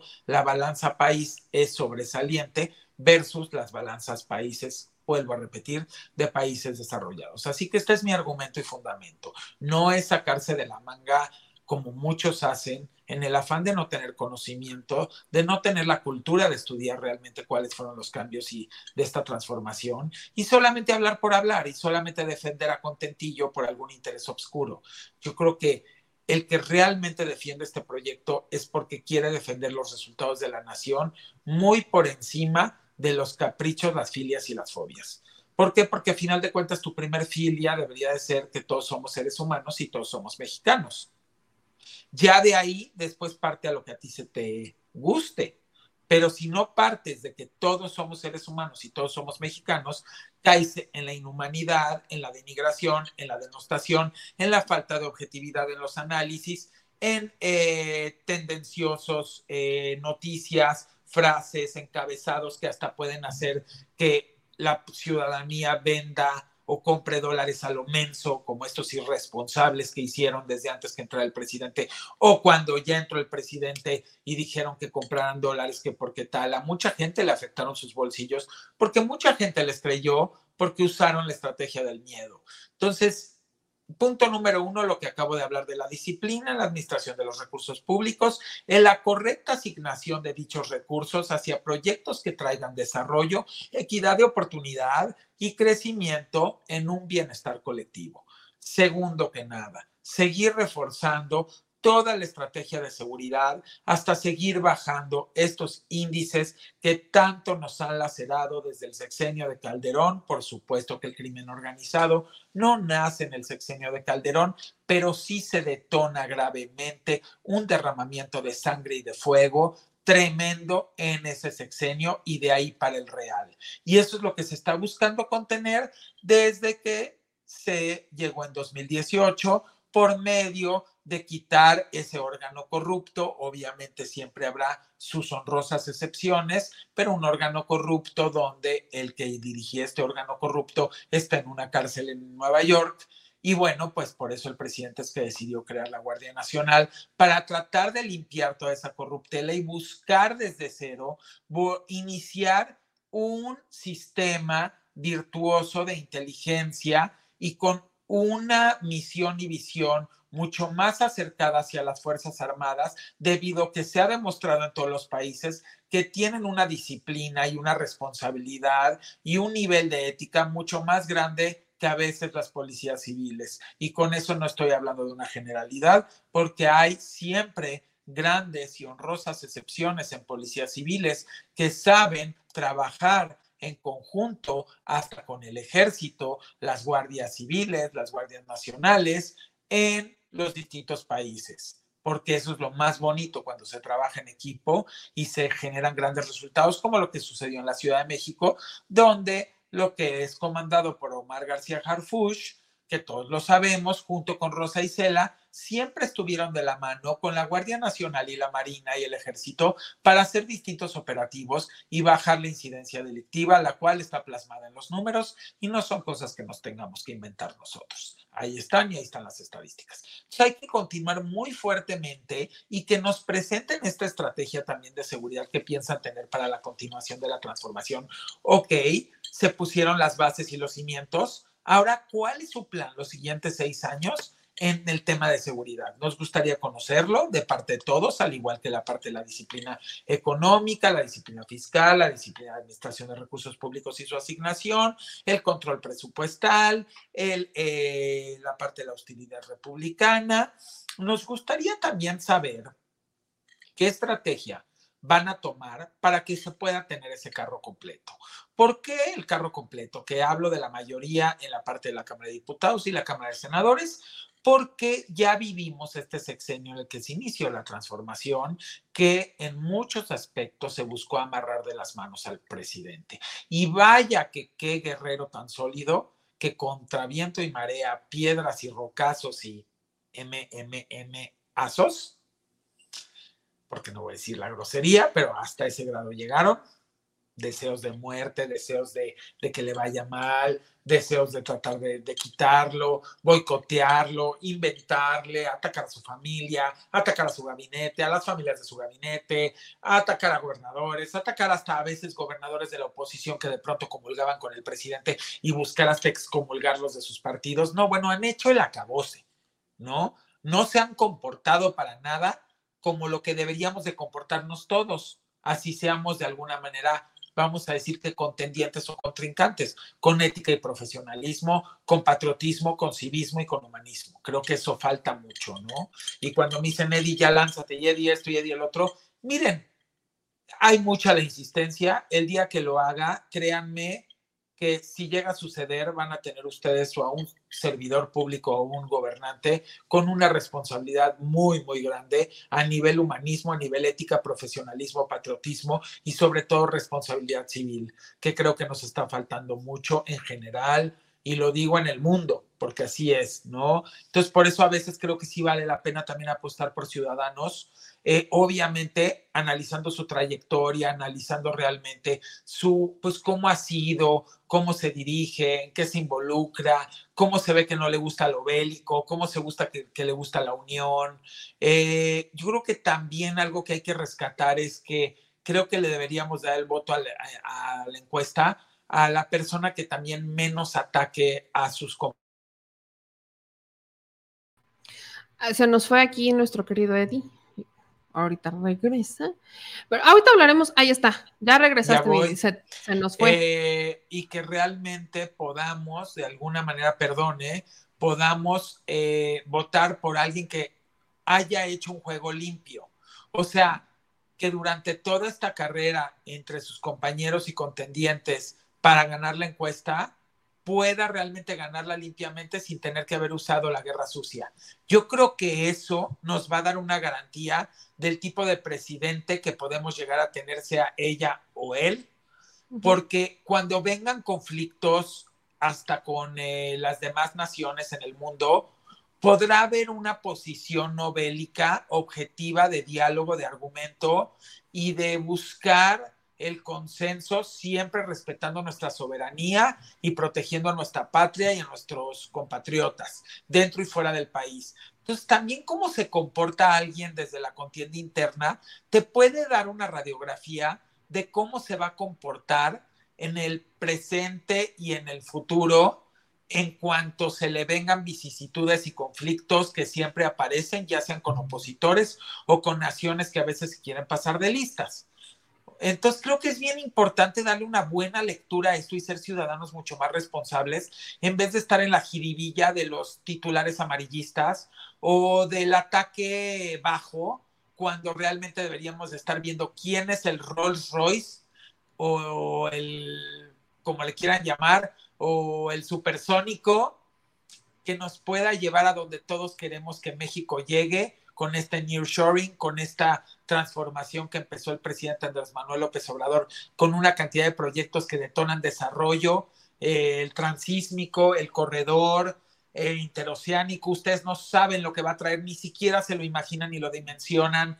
Es como si fuera lo, lo non plus ultra de lo que es hoy el canal de Panamá. O sea, es impresionante. Y luego lo que está sucediendo en el Bajío a nivel aeronáutica, a nivel de alguna manera aeroespacial, a nivel manufactura. No, no tienen idea. A mí me encantaría platicarles todas las empresas que están llegando de todos lados de todos los países de Europa, hasta de China se están mudando para acá, muchas empresas estadounidenses. Me encantaría después platicar más a fondo. Yo creo que voy a empezar a dar unas conferencias en vivo, sí, ya me lo propusieron. Eh, creo que México tiene derecho a saber qué está pasando y de dónde venimos y que también les adelanto y a lo mejor porque siempre tengo información privilegiada y lo digo porque pues bendito Dios, mis relaciones son de alguna manera globales el siguiente reporte del Coneval van a ver una baja en la pobreza, en los índices de pobreza de México. ¿La siguiente entrega? La siguiente entrega y va a ser una baja en los índices de pobreza del anterior, del reporte anterior, versus el reporte anterior. Y eso habla de una recuperación que fue desastrosa en la pandemia, que con todo y que México tuvo un porcentaje menor de aumento de pobreza que el porcentaje global en general de promedio del mundo, porque hay que reconocerlo también, eso fue gracias a los programas sociales. Eh, esto va a ser bastante sorpresivo lo que, lo que va a reportar el Coneval. Y bueno, pues aquí se los adelanto. Por supuesto, también un peso sólido. En mi video del 2020 yo relaté cuánto iba a crecer en el 2021, 22, 23 y 24 y a decir, yo no tengo idea, Eddie, cómo lo hiciste para que en el 2020 tú vaticinaras exactamente el porcentaje de crecimiento del país. Y ahí es donde les digo, no crean tanto en estos economistas de escritorio con corbata y todos pues elegantes, porque la vida y la economía realmente se entiende y es disruptiva cuando la vives en el terreno de batalla. Y eso lo hacemos los que empezamos desde abajo y nos dedicamos toda nuestra vida a las empresas y a sacar adelante a muchísimos empresarios de todos los tipos y tamaños y que por algo somos asesores de los mismos. Entonces, ojo con eso, dejen de creer también en los eh, comunicadores de escritorio que no tienen idea de economía y que no te explican y no te pueden desglosar el porqué de una idea y el por qué te dan proyecciones, como yo se los expliqué en ese video. No solo decía los porcentajes de crecimiento y lo que iba a pasar con el peso, sino que explicaba las razones del por qué. Y eso creo que también es muy importante, porque no se vale irse con un titular. La próxima vez que alguien que te diga que va a pasar algo con la economía, que te explique de dónde sale su proyección y en base a qué está sustentada. Porque si no, solamente se están yendo con la finta y por eso a veces hasta se vota equivocamente porque nos meten miedo. Entonces tenemos que aprender mucho como sociedad. Hay que verdaderamente evolucionar mucho nuestro pensamiento y dejar de irnos con la finta. Y para eso hay que ser muchísimo más analíticos y ocupar esta herramienta maravillosa que se llama el pensamiento crítico. Eddie, tú, y lo voy a rescatar porque hay mucha gente que hoy está pidiendo literal, quiere que sí, ahí sí les echas la mano, para saber para dónde ir, ¿no? Qué opinar y qué, pues, a, dónde inclinarse. Lejos de, de eso, yo lo que te quiero preguntar es, ¿qué opinas de estas, particularmente dos propuestas, la de, o dos ideas? La de Adán de rechazar el financiamiento, esos 5 millones de financiamiento, la de Ebrard de proponer una secretaría de la 4T, que ya batió el hijo del presidente, que dijo que muchas gracias, pero no. Y en particular de Claudia Sheinbaum. Te lo pregunto porque eh, en algún programa tú habías hablado sobre las bondades o de por qué considerabas que Claudia Sheinbaum era un buen perfil. Hace dos años. Justamente. y, sí, de hecho, todavía lo, platicamos en los últimos programas, justamente hablabas de, de Claudia Sheinbaum. Entonces, lo que te quiero preguntar es justamente eso. ¿Qué opinas de estas dos y el papel de Claudia Sheinbaum, los cuestionamientos sobre todo de que Adán o Ebrard, según Noroña, no están este, respetando el piso parejo. Las críticas, bueno, ya sabemos todo lo que ha pasado con, con el caso de, Claudia Sheinbaum y los videos que se hicieron virales eh, hace un par de semanas cuando, se, cuando reclamaba Durazo. yo he sido muy claro y siempre finalmente externado lo mismo desde hace dos años cuando todavía pues prácticamente ni siquiera se hablaba de Claudia como tal, ¿no? Como una posible eh, contendiente, porque a mí no me gusta la palabra otra y no la ocupo. Eh, me, incomoda, me incomoda, ¿no? La palabra corcholata es algo fuerte para mí, ¿no? Como que son seres de tanto respeto como todos nosotros, que pues me gusta más hablarles como contendientes o aspirantes a la, al honor tan grande que es ser presidente de, de un país como este tan maravilloso. Entonces, lo que te diría es que se lo declaré en la octava Hernán hace cuatro semanas. Para mí, eh, la 4T tiene puros Rolls Royce. La oposición tiene puros coches descompuestos y destartalados.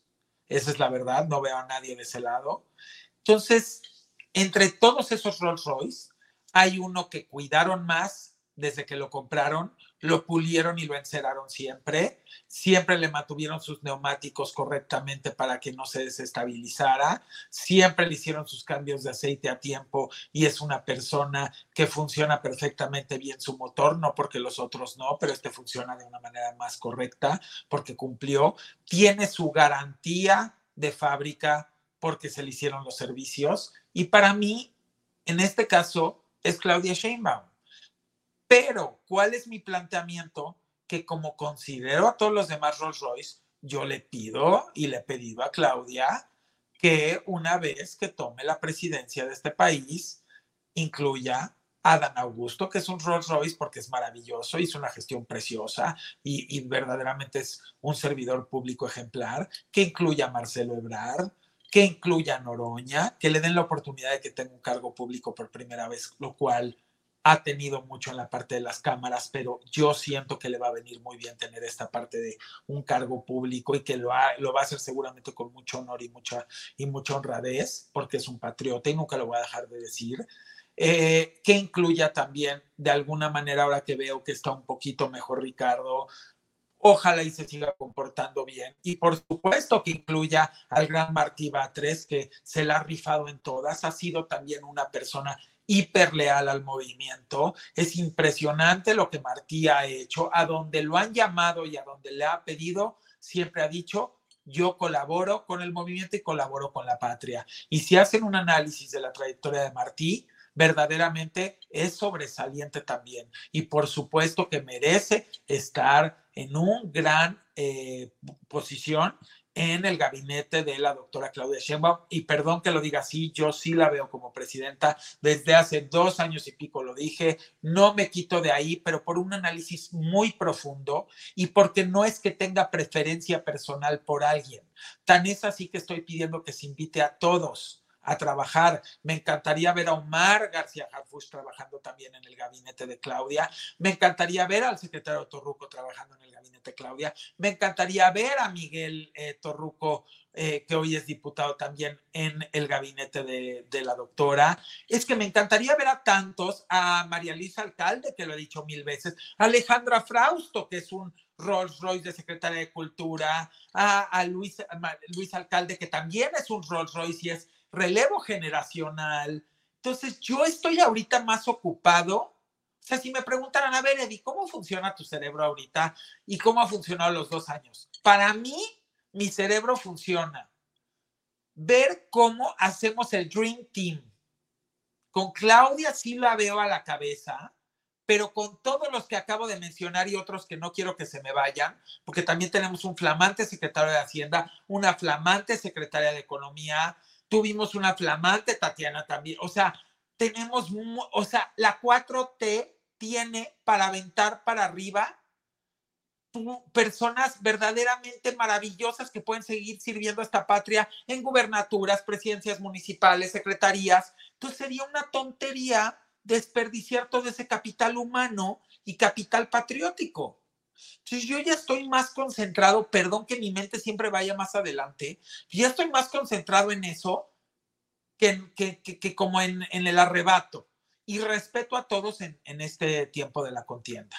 Pero yo me encantaría verlos a todos trabajando de la mano y me encantaría visitarlos a todos en el siguiente sexenio como en este y abrazarlos y decirles gracias por mantenerse unidos. Los amo y gracias por mantenerse de alguna manera a favor de esta nación y por ser unos patriotas. Eso me encantaría externárselos en ese nuevo gobierno que yo veo y es mi punto muy personal de vista. Es como cuando me preguntan, oye, Eddie, yo te veo que te, perdón, ¿eh? que te, que, que te desahuciaron hace cuatro años y te dieron seis meses y vas a cumplir cuatro años en agosto vivo, yo quiero hacer lo que tú haces y siempre les contesto, no.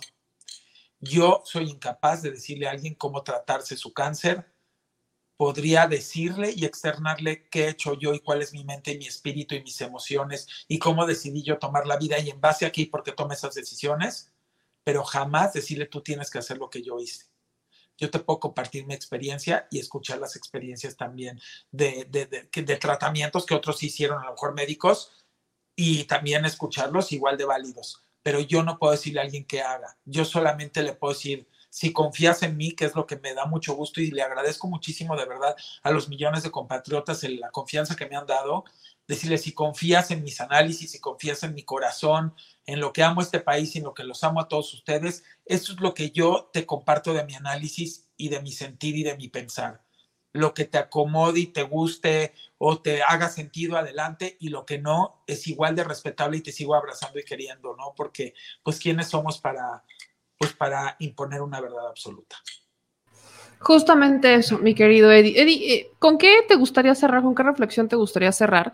Hablando de unidad, hablando del piso parejo, yo, yo creo que justamente se debería, debería de estar enfocado el mensaje en que el piso sea parejo, no solamente entre ellos, sino también entre los medios y demás, para que sea la audiencia, la gente en las encuestas las que decidan, y en particular del mecanismo de encuestas, porque hay muchos quienes critican el mecanismo de encuestas diciendo que pues no, no tiene mayor confianza, que las encuestas se pueden manipular, etcétera.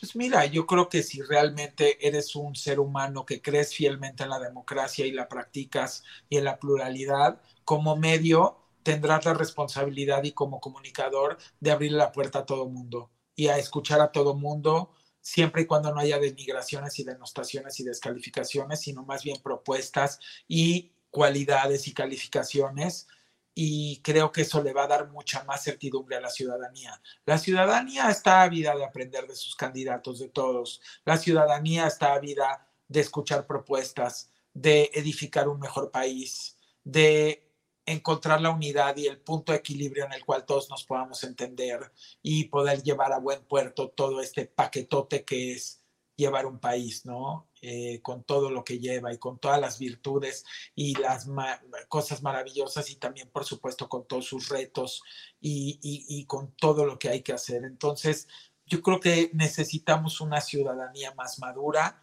y creo que todas nuestras voces, al externarlas de esta manera, respetuosamente y objetivamente y con argumentos, iremos construyendo algo mucho más sólido y mucho más plural, pero con respeto y con consensos. Y eso es lo que yo invito desde la trinchera que esté, ciudadana o lo que venga. Eh, esa es mi bandera porque creo que es la bandera de todos los mexicanos, ¿no? Unidad, desarrollo, crecimiento, bienestar colectivo, equidad de oportunidad, seguridad, eh, certidumbre en cuanto a la legalidad, eh, el que pueda avanzar las reformas por medio de un carro completo, dándole la confianza hoy que hay revocación de mandato. Miren, piensen esto. Si verdaderamente votamos por carro completo esta vez que viene el 24, les damos el voto de confianza y algo saliera mal y alguien se quisiera saltar las trancas, no se olviden que está la revocación de mandato eh, y la podemos ejercer. ¿Sí? Entonces, porque aunque la quisieran quitar después, por medio de este carro completo. Acuérdense cómo son las leyes en tiempo, el que es primero en tiempo es primero en derecho y tendrían ustedes que estudiar eso. Entonces, eh, podrían hacerlo a posteriori, pero no a priori. Entonces, creo que tenemos que ser, les digo, ciudadanos más maduros, estudiados, dejar de estar peleando porque me cae bien alguien y mejor decir, esta es la persona idónea para comandar nuestra nación y para darle continuación a la transformación. Y para mí ese sería el mensaje, unidad pero verdaderamente de corazón y no de dientes para afuera y sobre todo mucho eh, madurez mental y madurez emocional para no caer en, en, en esas atracciones bajas de querer aplastar al prójimo para querer sobresalir, ¿no? Que a veces sucede mucho en las contiendas. Eh, si se supone que estamos contratados todos en la vida para construir, y digo contratados porque pareciera que Diosito, y yo lo pienso así, nos da un contrato cuando recién llegamos al mundo y dice, aquí te entrego en el mundo, vienes a construir, vienes a aprender, vienes a dar, vienes a recibir y no vienes a quitar ni aplastar, pues lo mismo en una nación o en un estado o en un municipio, en una alcaldía o desde la trinchera que sea, o boleando los zapatos, o manejando un taxi, o siendo doctor, o siendo mecánico de autos, o siendo ama de casa, siendo padres, siendo mamás, siendo hermanos, siendo parejas, siendo amigos, siendo colaboradores, siendo jefes y colaboradores, colaboradores y jefes. Creo que es momento de evolucionar como seres humanos. Y esa es mi bandera. Y a eso me voy a dedicar. Y como les digo, dentro, fuera de ciudadanía, dentro de la política, fuera de la política, mi pensamiento casualmente no cambia y se puede construir desde él, porque también en un municipio o en una alcaldía, si te toca ser el alcalde, tú puedes hacer y hay los mecanismos para que unas a toda la sociedad y la integres a que independientemente de su tema socioeconómico, sociocultural, étnico, racial, entre todos puedan realmente integrarse. Y eso es lo que yo estoy buscando. Y sí, me encantaría hacer un ejercicio pronto como me lo están proponiendo, porque creo que se puede aportar mucho desde ahí, darse cuenta que son mucho más grandes nuestras coincidencias que nuestras pequeñas diferencias. Y no lo digo de, de, dientes para afuera. Traigo un proyecto que en breve lo voy a comentar, por supuesto, pues a las personas a las cuales me toca asesorar, en el cual puedo demostrar por medio de unos ejercicios masivos, cómo nos podemos integrar entre, entre todos y se pueden dar cuenta de lo que podemos unir este país y luego este mundo, ¿eh? porque e, es muy interesante. Y ahí nos damos cuenta cómo la fraternidad del ser humano es impresionante, pero faltan esos mecanismos, faltan esos eventos, hablo de eventos también, que permiten hacer eso. Y pues eso es a lo que me quiero dedicar y por supuesto asesorar de corazón a las autoridades para que lo hagan y para que puedan finalmente cada día dar una mejor cara a la ciudadanía en el sentido de, de tener mayor calidad de vida para todos. Pues mi querido Eddie, qué gusto escucharte y que la gente tome lo mejor, lo que más le guste, los análisis y que de ahí se vaya generando su propio criterio. Ya sabes que esta es tu casa y que nos vemos pronto, mi querido Eddie. Al contrario, los amo mucho, los quiero mucho. Me encanta verlos en la calle y abrazarlos y por supuesto también en las redes. Gracias, Meme, nos estamos viendo ya ahora sí más seguido. Gracias a Cris también y pues ya saben que mi corazón es su casa. Nos vemos pronto, mi querido Eddie. Cuídate mucho. Muchas gracias. Adiós.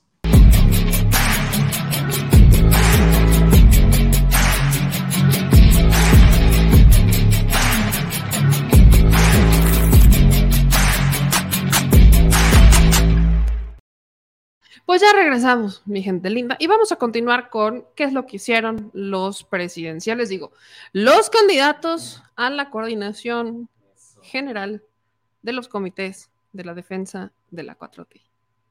¿Qué es lo que hicieron el día de hoy? Me voy, como les digo, voy como, voy a brincar un poco, ¿no? Me voy a ir con las partes breves. Hablemos de Monreal, por ejemplo.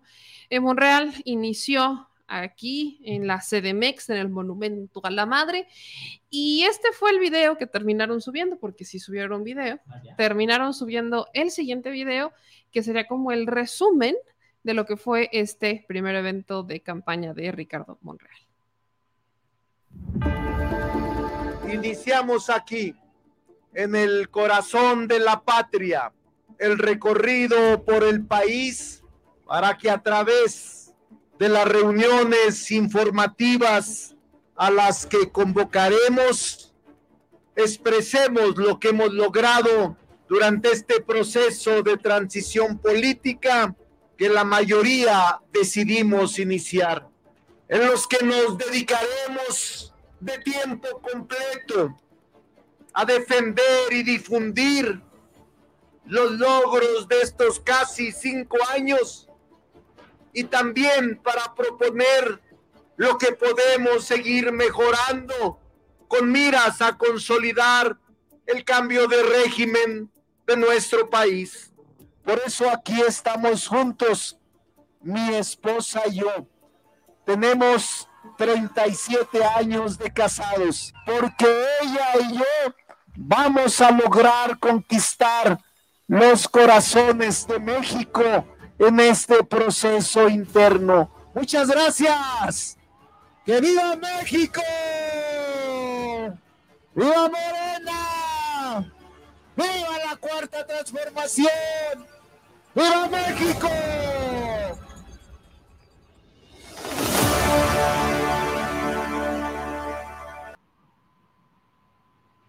No tengo mucho más que decir. Creo que está más divertido el Monry Game. Ah, porque sabían que hay un Monry Game. ¿Sabías Monry Game?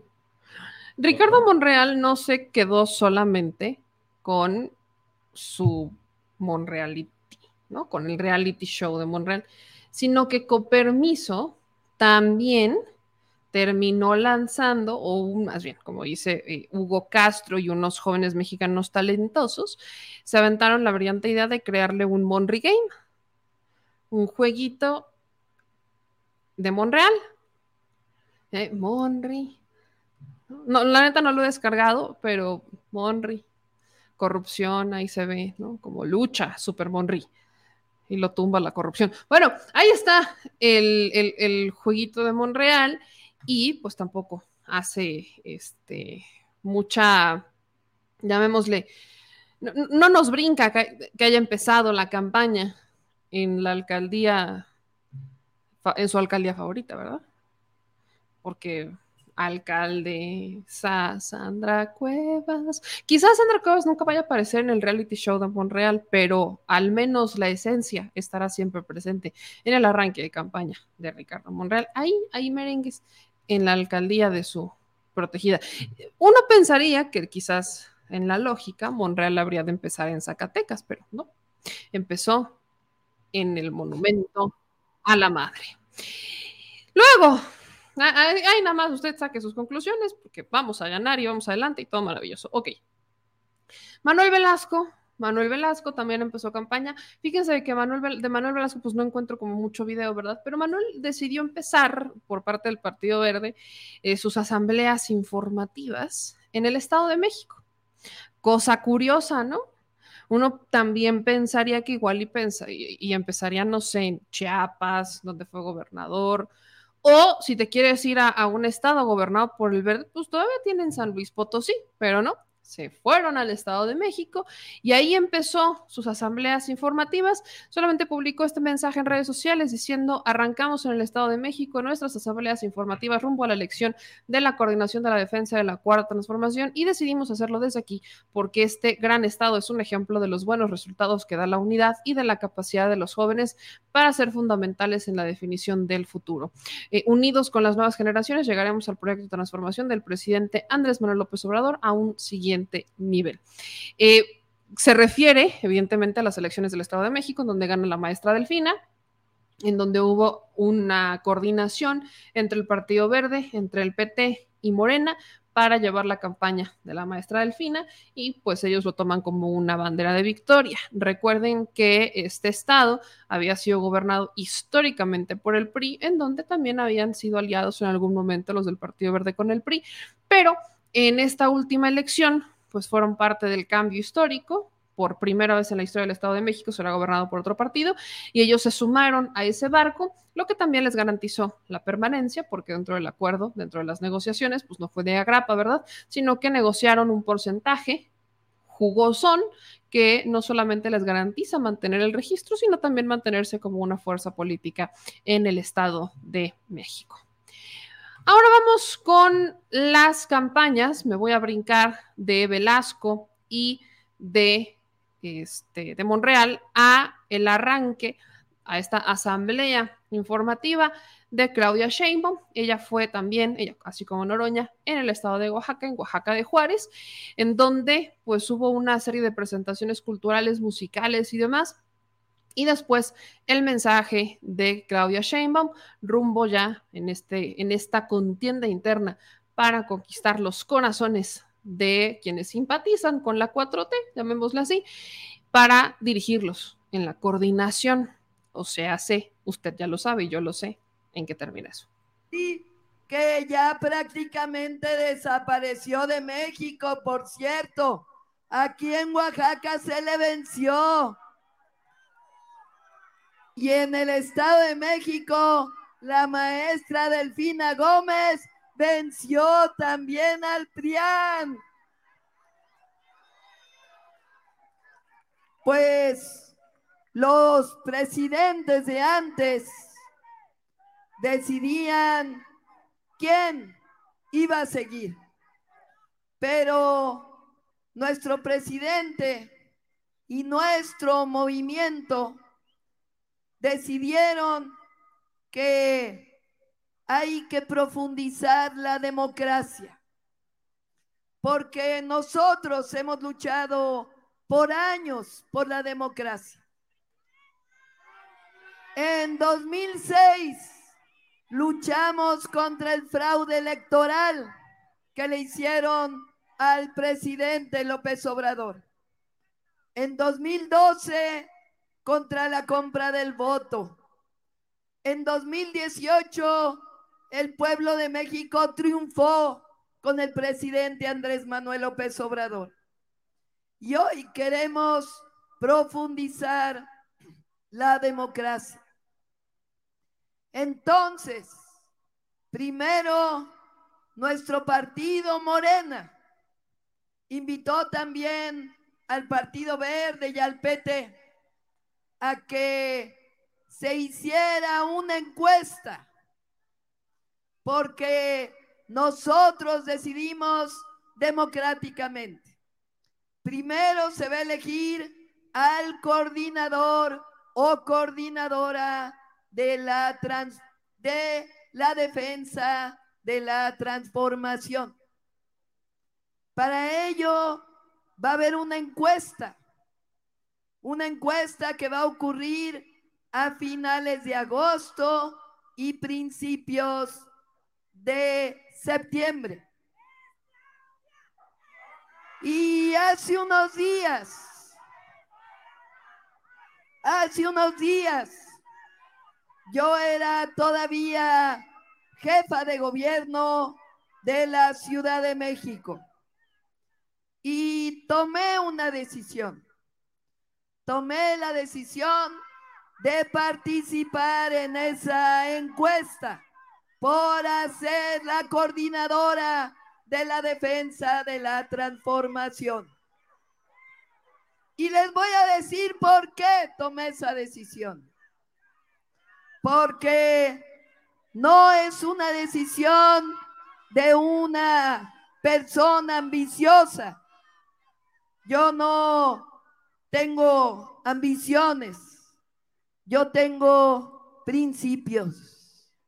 Nosotros queremos que continúe la cuarta transformación de la vida pública de México.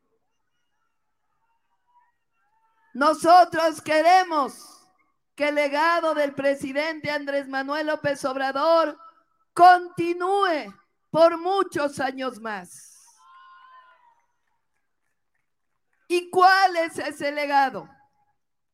Ese legado que dice, por el bien de todos, primero los pobres. Ese legado que dice que no puede haber gobierno rico con pueblo pobre. Es el legado que dice que el poder solo es virtud cuando se pone al servicio de los demás. Ese legado que ha hecho que todos los adultos mayores tengan una pensión y que sea parte de la constitución de la República. Es el legado que dice que todos los jóvenes de preparatoria tienen una beca si van en una escuela pública. Es el legado que dice que debe haber más educación pública, desde el preescolar hasta la universidad. Es el legado que dice que la salud debe ser gratuita y de calidad. Ese legado es lo que llamamos el humanismo mexicano. Son los principios de la cuarta transformación. ¿Y por qué le llamamos cuarta transformación? ¿Cuál fue la primera?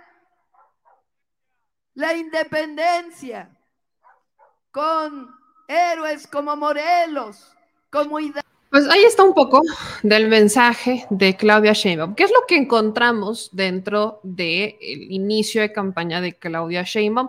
Y también se van a dar cuenta en las propias redes sociales de Claudia Sheinbaum. Nos vamos a meter y quiero que ustedes las ven. Claudia Sheinbaum está haciendo muchas cosas que ya habíamos visto que alguien las había hecho. El presidente Andrés Manuel López Obrador. Por ejemplo, la cercanía con los pueblos originarios, el tema del bastón, el ir y llevar eh, ofrendas este, a, Oaxaca. ¿Y por qué el caso de Oaxaca? Por ejemplo, ella, ella misma lo dice en, en sus redes sociales. Ella justamente lo toma acá. Eh, es esta última, ajá, ¿no?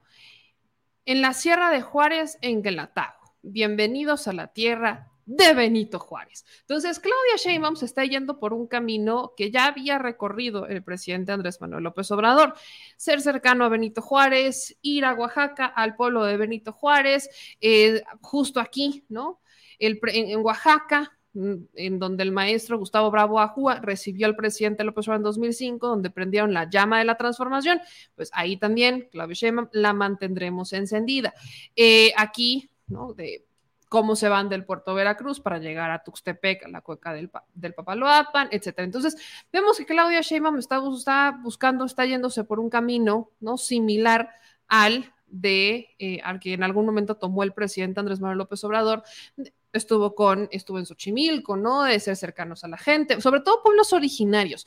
Pero también hay otra, que es el de la comida, algo que caracterizaba mucho o que caracteriza todavía las campañas o las giras del presidente es el famoso tour de la comida, eh, de la gastronomía, ¿no? El de a dónde vamos que realmente este, se acerca o uno conoce a la gente, pues en dónde están comiendo, qué es lo que están comiendo y demás, ¿no? Entonces, Claudia Sheinbaum, ¿no? En alguno de ellos habla de, eh, se fue, se bajó por un juguito de piña y subieron el video del juguito de piña, ¿no? Aquí está otra vez el de Oaxaca. Aquí por aquí había visto el de la piña, ¿no? Ah, el de la flor de piña, que fue uno de los eh, bailes y recorridos, pero es que vamos y que se baja y va a, comer con la gente. O sea, está llevando un camino muy similar al que ya había recorrido el presidente López Obrador. ¿Qué es lo que persigue a Claudia Sheinbaum? Si bien ella encabeza las encuestas de arranque de la interna, habrá que ver si se mantiene con ese número. Habrá que ver si mantiene la ventaja o si va bajando ahora que ya tiene a todos los demás haciendo una campaña 24/7. Sobre todo el caso interesante que habrá que ver será el de Adán Augusto, que estaba en un tercer lugar antes de empezar y que ahora se está moviendo y va subiendo el caso de Adán Augusto. Si la contienda sabemos que va a ser entre dos, o ha sido Sheinbaum Ebrard o ha sido Sheinbaum Adán, ¿por qué desplazarían a Ebrard? Habrá que ver si se logra mantener o si baja, y ese es el caso. Cuando estás hasta arriba en las encuestas, solo hay de dos, o te mantienes o bajas y habrá que ver si esta estrategia de ir por los caminos del presidente, de buscar esta cercanía con el presidente o de esta cercanía en campañas o cercanía ideológica que tuvo el, con la que ha llevado el presidente, habrá que ver si le funciona. Sobre todo porque si alguien en algún momento llegó a ir en contra o llegó a ir por un camino distinto al que se llevaba a nivel nacional, ha sido la propia Claudia Sheinbaum con el caso de la pandemia.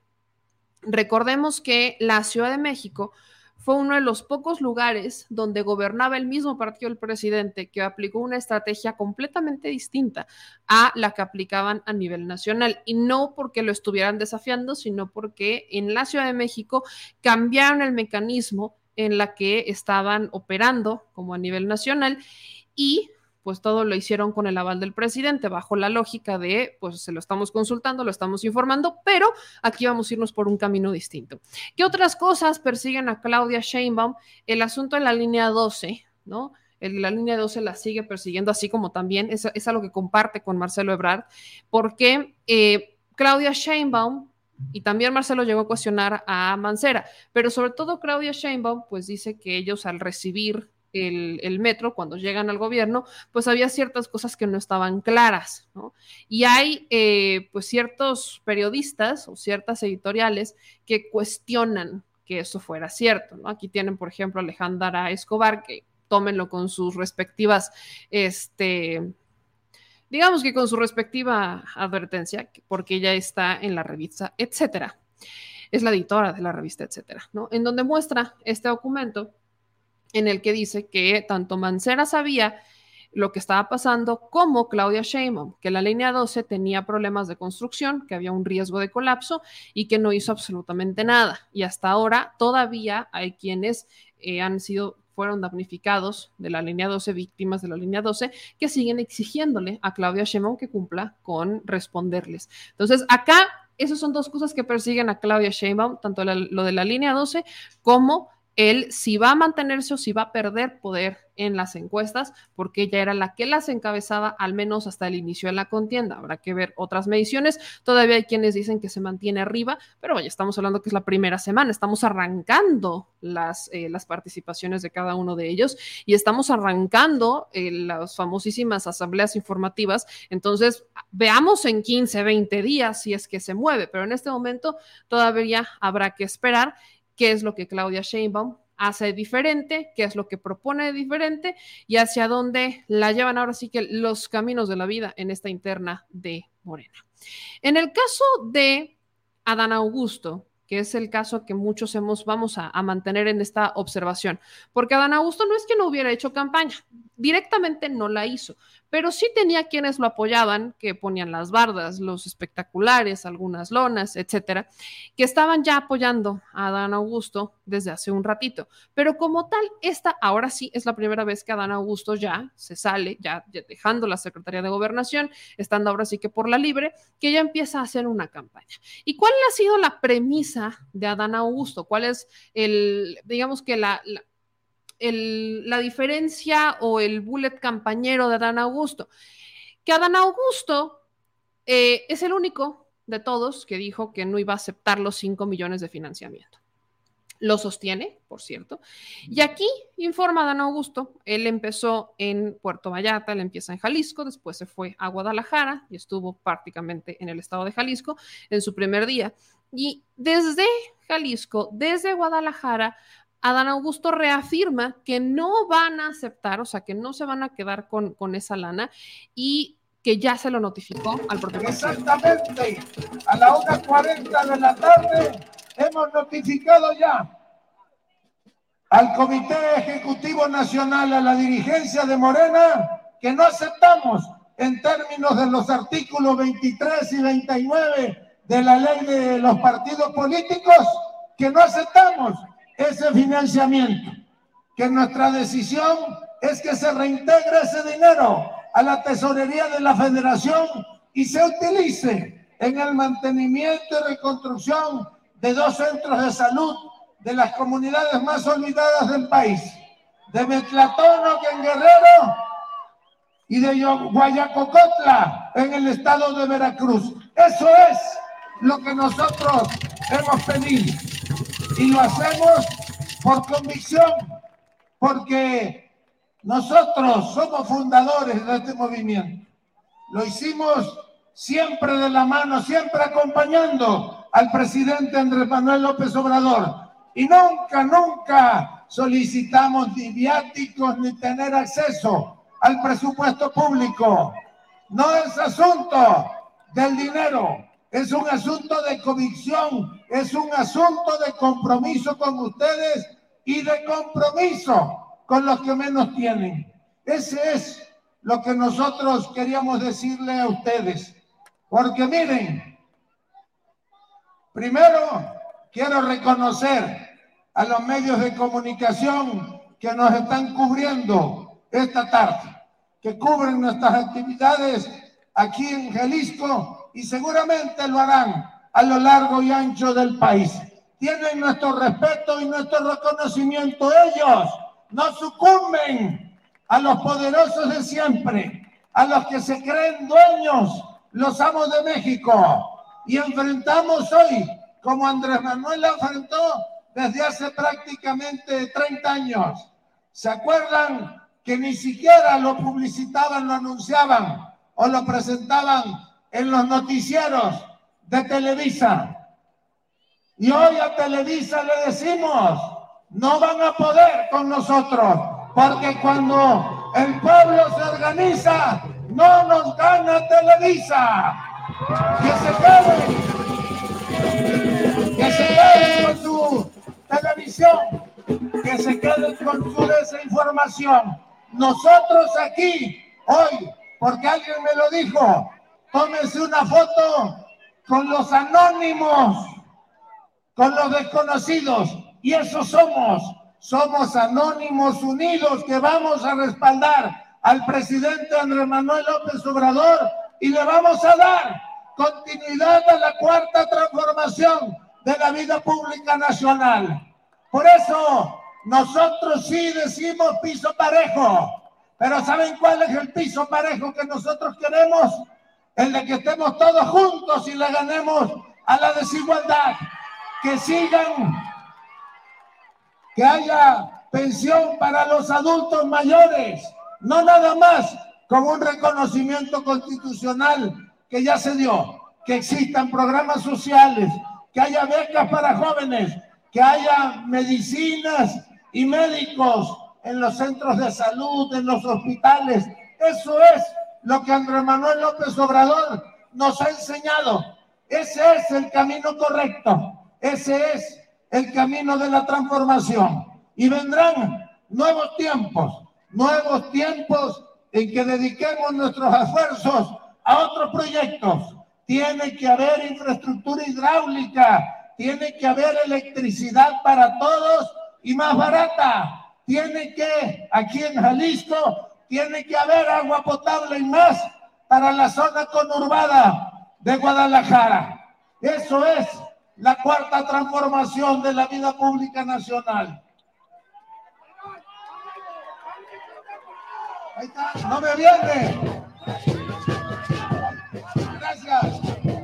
Ahorita me pongo un sombrero, pero un sombrero de charro. Un sombrero de mariachi, mira.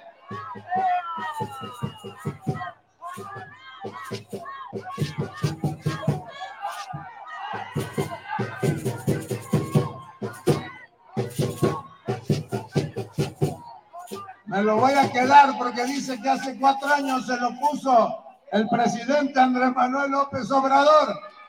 Y ahora nos toca a nosotros. Va a haber continuidad con cambio. Hay relevo generacional. Y cuando vengan los tiempos, vamos a estar unidos, vamos a estar leales a un proyecto, leales al presidente Andrés Manuel López Obrador. Por eso quisimos venir aquí esta tarde. Y a esos adversarios de la televisión les decimos, no les tenemos miedo, les hemos ganado siempre. Este puñado de mexicanos anónimos van a salir adelante. Lo repito, si este pueblo se organiza, no nos gana Televisa. Y que ni se preocupen por querernos sacar ahora en sus noticieros. Nosotros estamos hechos de otro material. Allá ellos y el dinero fácil.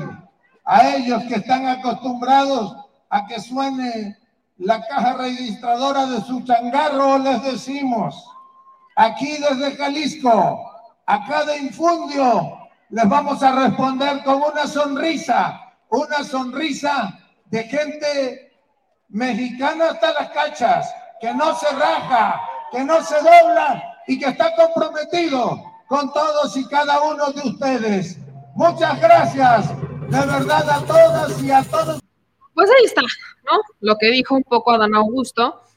Él insiste en que no va a aceptar ese dinero. Parece que su financiamiento, según lo que ha dicho, será eh, con austeridad y con sus ahorros. El, pues Mario Delgado ha cuestionado esa decisión por parte de Adán Augusto, pues si se busca un piso parejo, pues ellos tienen que cumplir con eso y entregarle el recurso. Ahora, ya había explicado un poco sobre la propuesta de Adán Augusto, pero bueno, Adán Augusto dice que quiere que se regrese ese dinero y que se aplique en particularmente eh, dos entidades eh, peculiares. ¿Puede pasar? Sí. ¿Es seguro? No. ¿Por qué?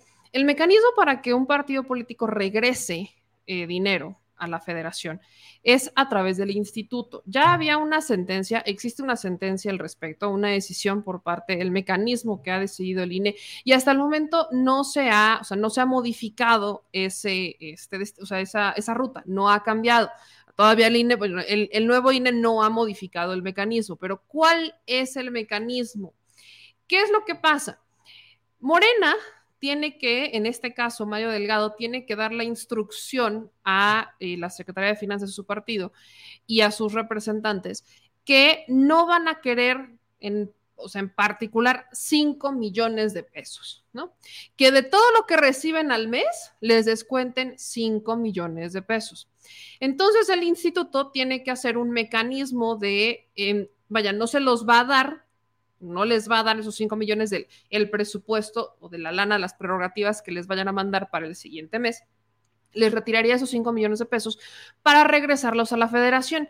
Y a partir de ahí es una decisión de la Secretaría de Hacienda, o en este caso el presidente, a dónde se van a destinar. No, uno pensaría, pues como fue secretario de gobernación, pues igual y sí podría llegar, sí, podría, pero acá estamos hablando de en un bonche de de, digamos, de, de, dinero, las prioridades las establece el presidente cuando le toca el presupuesto de la secretaría, o sea, de, cada una de las secretarías, la Secretaría de Hacienda, pues va haciendo esta, esta su respectiva revisión y va, vaya mandando sus respectivas solicitudes y pues ya son aprobadas por el Congreso, que ese es el otro boleto es la Cámara de Diputados la que termina autorizando si el recurso va o no va, pero eso es una vez que el recurso está en la bolsa del todo el dinero público. Eh, así tal cual como lo dice el secretario de Gobernación, que Morena utiliza esos 5 millones para literalmente irlos a, a invertir en este momento a las dos causas que él pide, eso no es viable. Eso, si lo llegara a hacer Morena, ameritaría un una sanción brutal en el Instituto Nacional Electoral y además en el Tribunal Electoral, porque no hay facultad legal para que lo hagan. De hecho, es una de las muchas cosas que no pueden hacer los partidos políticos. Ir ellos a entregar dinero directamente a una causa, no pueden, vaya, el Partido Verde en algún momento lo hizo, ¿no? De unirse con Devlin, para llevar estos vales o les daban unos vales para que se hicieran sus exámenes de la vista y se pudieran comprar unos lentes en Devlin. Cuando se enteraron de eso en el instituto, los multaron y les pidieron eliminarlo porque eso era un delito, o sea, era considerado delito. De hecho, bajo los tiempos en los que estamos en este momento, se podría ya empezar a considerar una dádiva. Por eso es que no es viable poner en riesgo al partido el que literal en este momento Mario diga, bueno, está bien, vamos a hacer lo que quiere Adán Augusto y vamos a pagar o vamos a invertir 5 millones de pesos. El mecanismo tiene que ser a través del Instituto Nacional Electoral. Pero además, hablando sobre el financiamiento, Mario Delgado dijo eh, que pues sí, ya sabemos que va a haber 5 millones y que los van a financiar, o sea, que los van a transparentar puntualmente, pero además dijo que está abierta la puerta para que los legisladores se puedan mochar con los precandidatos y rehuyó dar un tope de gastos de campaña. Entonces, quiere decir lo siguiente, Morena va a dar 5 millones a cada quien, pero no hay un tope de gastos en las precampañas o en esta interna, no tienen un tope de gastos.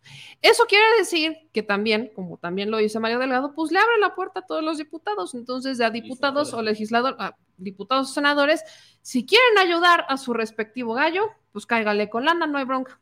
Estas declaraciones evidentemente han despertado unas ciertas críticas porque pues dicen, a ver, hay diputados y senadores que pueden que tengan lana, pero ¿y los que no? Entonces, o sea, ¿en dónde queda el piso parejo si no hay un tope como tal? No hay un tope. Entonces pueden gastar al final lo que quieran, En Morena como que cumple con darle 5 millones, ahí están sus 5 millones que les va a dar el partido, pero si ellos logran conseguir más por parte de algún legislador, no hay bronca. No hay ah, fijón. no hay fijón. Jalen. Ahora sí que empáchense. Hay pan. Eso es exactamente lo que está diciendo Mario Delgado. Dice que van a ser muy transparentes, pero la responsabilidad de la transparencia de este, de este, de este fenómeno, de esta interna de Morena, también está en lo que van a dar los diputados. Ojo, porque aunque Mario Delgado dice no hay tope, sí se los van a exigir. El Instituto Nacional Electoral va a exigir cuentas de las campañas porque estamos hablando de un proceso interno de un partido político y los partidos deben cumplir con entregar esto en periodo ordinario, extraordinario, en elecciones o no elecciones, constantemente deben entregar a la unidad de fiscalización del INE cuentas claras con evidencias, tienen que tener testigos, ¿no? Por ejemplo, si mandaron a hacer 40 gorras, tienen que tener una gorra guardada, ¿no? Si mandaban a hacer 80 termos y fueron de tres colores, tienen que guardar un termo de cada color y todo eso lo tienen que tener en físico en sus oficinas por si hay alguna auditoría. Tienen que adjuntar las fotos del producto y además tienen que adjuntar por qué eligieron a esa empresa en particular para que hiciera las gorras o los eh, termos y no a las demás. Entonces tienen que adjuntar tres cotizaciones, el mecanismo de tres cotizaciones, tres cotizaciones que comprueben por qué esa era la mejor opción, que normalmente es la más barata. ¿Para qué? Para evitar que el partido político termine favoreciendo a una empresa en particular cuando quizás había otras más baratas que le podían ofrecer el recurso. Entonces, todo eso lo hace la unidad de fiscalización todo el tiempo todo el tiempo. En elecciones y no en elecciones, la fiscalización de un partido es exactamente igual. Solamente la diferencia en una elección es que hay topes de campaña que no se pueden rebasar. Y cuando estamos en tiempos ordinarios, pues es que evidentemente no se pueden pasar del recurso que reciben mes con mes. Donde se pasen del recurso que reciben mes con mes, entonces empiezan las broncas. Normalmente nunca pasa, pero digo, legalmente, esa es otra, legalmente nunca pasa que se vayan o que, que gasten más del dinero que reciben, pero hay ciertos mecanismos que se los permitieron hacer los partidos durante toda la vida. Vamos a escuchar lo que dijo Mario Delgado sobre el financiamiento, sobre todo en particular apegándose al, tema del instituto, de cómo van a mantener la fiscalización de las campañas internas de Morena y cómo pues tienen que cuidar el no salirse del guacal que les mandó el INE, que ya muchos se salieron, seamos honestos.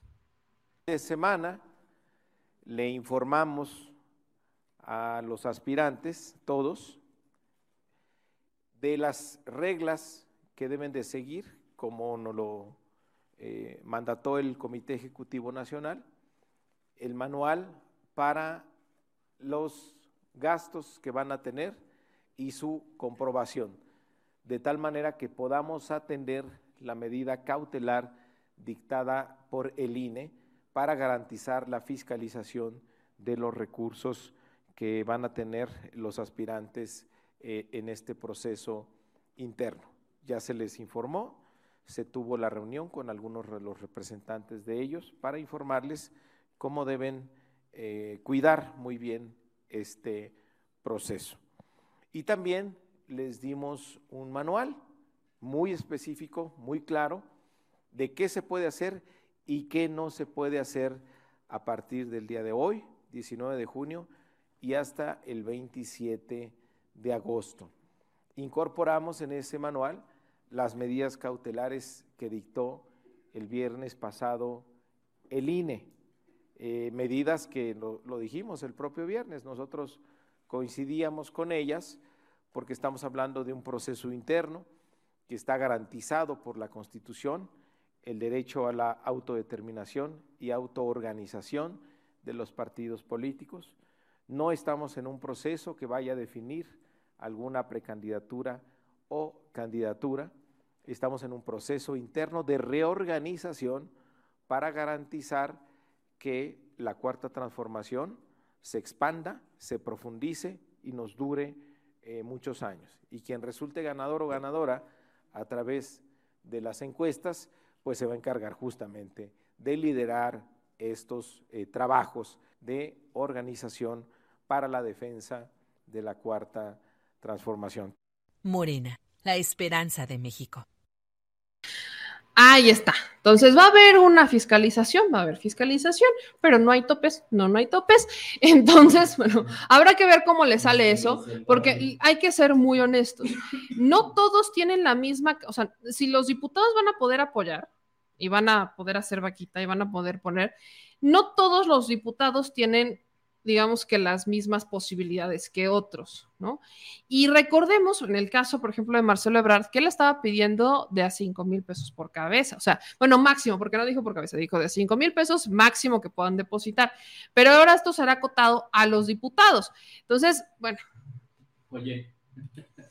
Está, cada vez se complican más la existencia. Que le hagan, paréntesis, que le hagan como en Estados Unidos, por ejemplo, hoy, en Estados Unidos eh, se reunieron en California en diferentes eventos este, Biden y DeSantis, ¿no? Sí. ¿Y sabes cuánto estaban cobrando eh, de boleto por entrar a uno de sus eventos? Tres mil dólares por cada uno. ¿Quién madres? Bueno, es que ya funciona muy distinto, pues, ¿no? Sus recaudaciones. pero tres mil dólares, estamos mal, están mal en sus cabezas. ¿Quién hizo eso? ¿De Santis?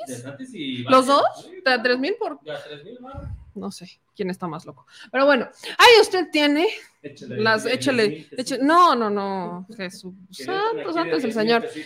Pues bueno, hasta, miren, yo solamente quiero recordarles que se supone que la idea de todo esto es mantenerse austeros, ¿ok? No, y nomás, digo, creo que vale la pena recordarlo. Es que firmaron que iban a mantener el acuerdo de austeridad. Miren, yo por ahí andan insistiendo que yo le voy a alguien. Es que yo neta no le voy a nadie. ¿Por qué? Porque si, si en mí fuera, si, si en este país la reelección fuera legal y fuera viable, en este momento quizás. Sí, la neta es que sí me iría con una reelección de AMLO.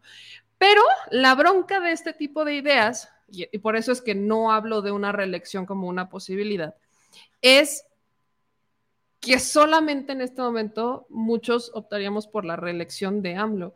Pero si la reelección fuera legal en México, ¿cuántos creen ustedes que no se hubieran reelegido? De los malos, ajá, constitucional, bueno, es que, es que si es inconstitucional, es ilegal.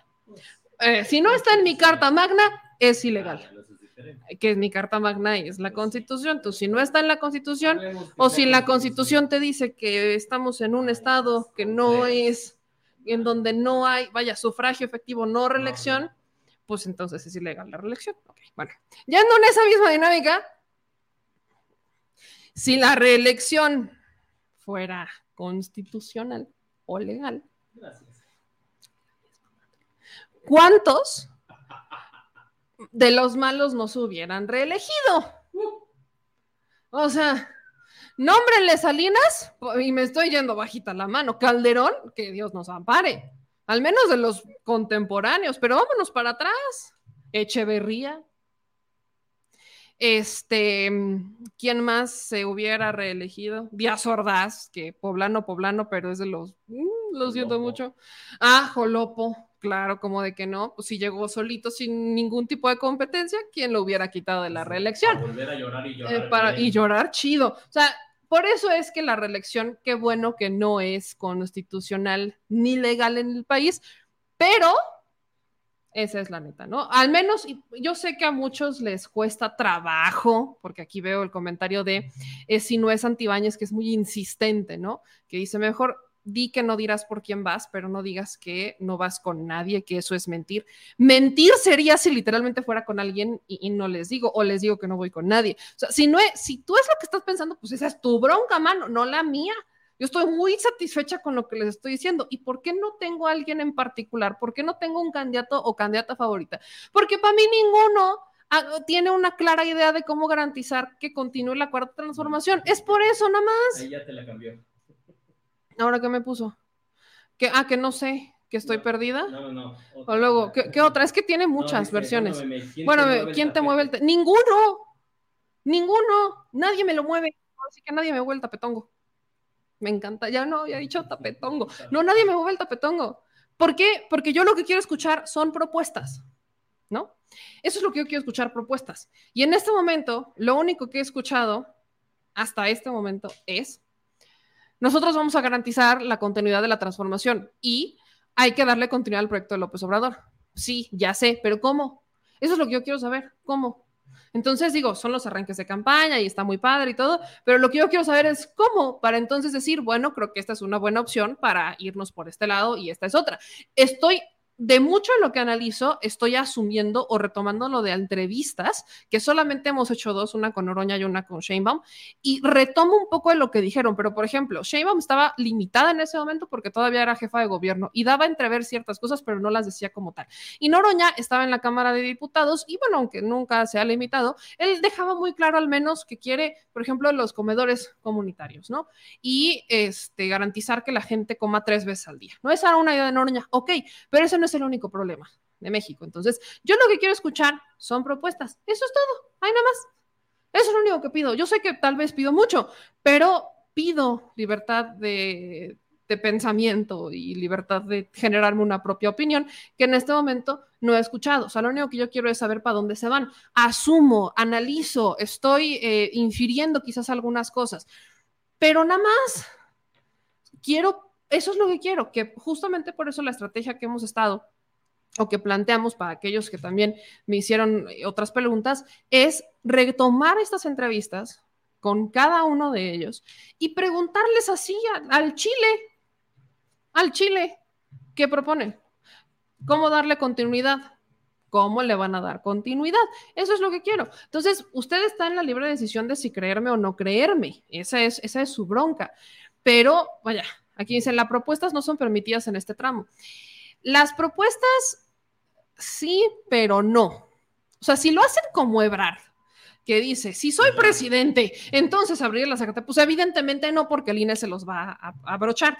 Pero si dicen, para continuar con la transformación de este país, o sea, con la defensa de la transformación, primero tendrían que definir qué es para ellos la cuarta transformación y qué es lo que hay que defender. Y entonces, ahí sí hablamos de propuestas. ¿Cuáles son sus propuestas para defender a la 4T? Que yo no estoy hablando que me digan cuáles son sus propuestas, si es que son o no los candidatos de Morena. Estoy hablando de sus propuestas para defender a la 4T. Eso sí lo pueden decir mientras vayan con esa narrativa. Pero si van con la narrativa de hacer propuestas de, y si yo soy presidente, entonces nos vamos a abrochar a la derecha, pues no, porque no va por ahí. ¿Me explico? O sea, ese es, ese es el punto. En este momento ellos tienen que decir, porque claro que pueden hacer propuestas siempre y cuando estén dirigidas a la militancia de Morena, siempre y cuando estén definidas al contexto del partido y siempre y cuando estén definidas a qué es defender, o sea, vas a encabezar un comité, ¿no? Se supone que estás peleando para hacer o para encabezar, bueno, no peleando, estás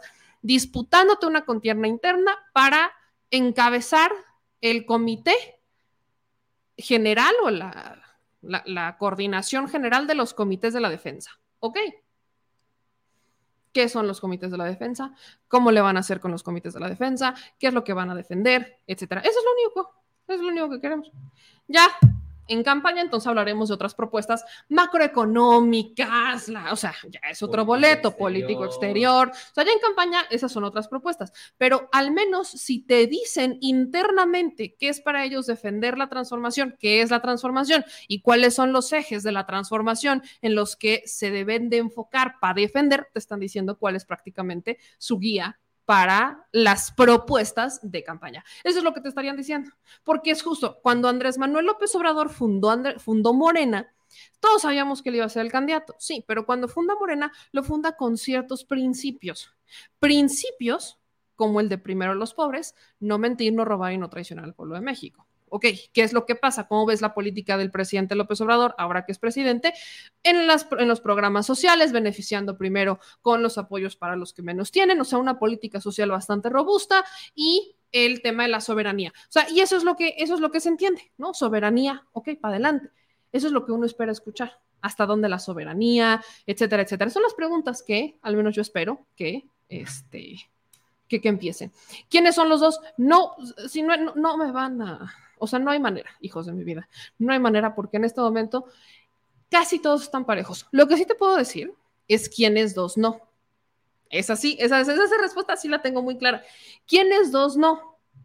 Monreal, porque Monreal, y con todo respeto, no es personal, pero Monreal desde el Senado creo que ha dejado claro que para él la transformación es pactar.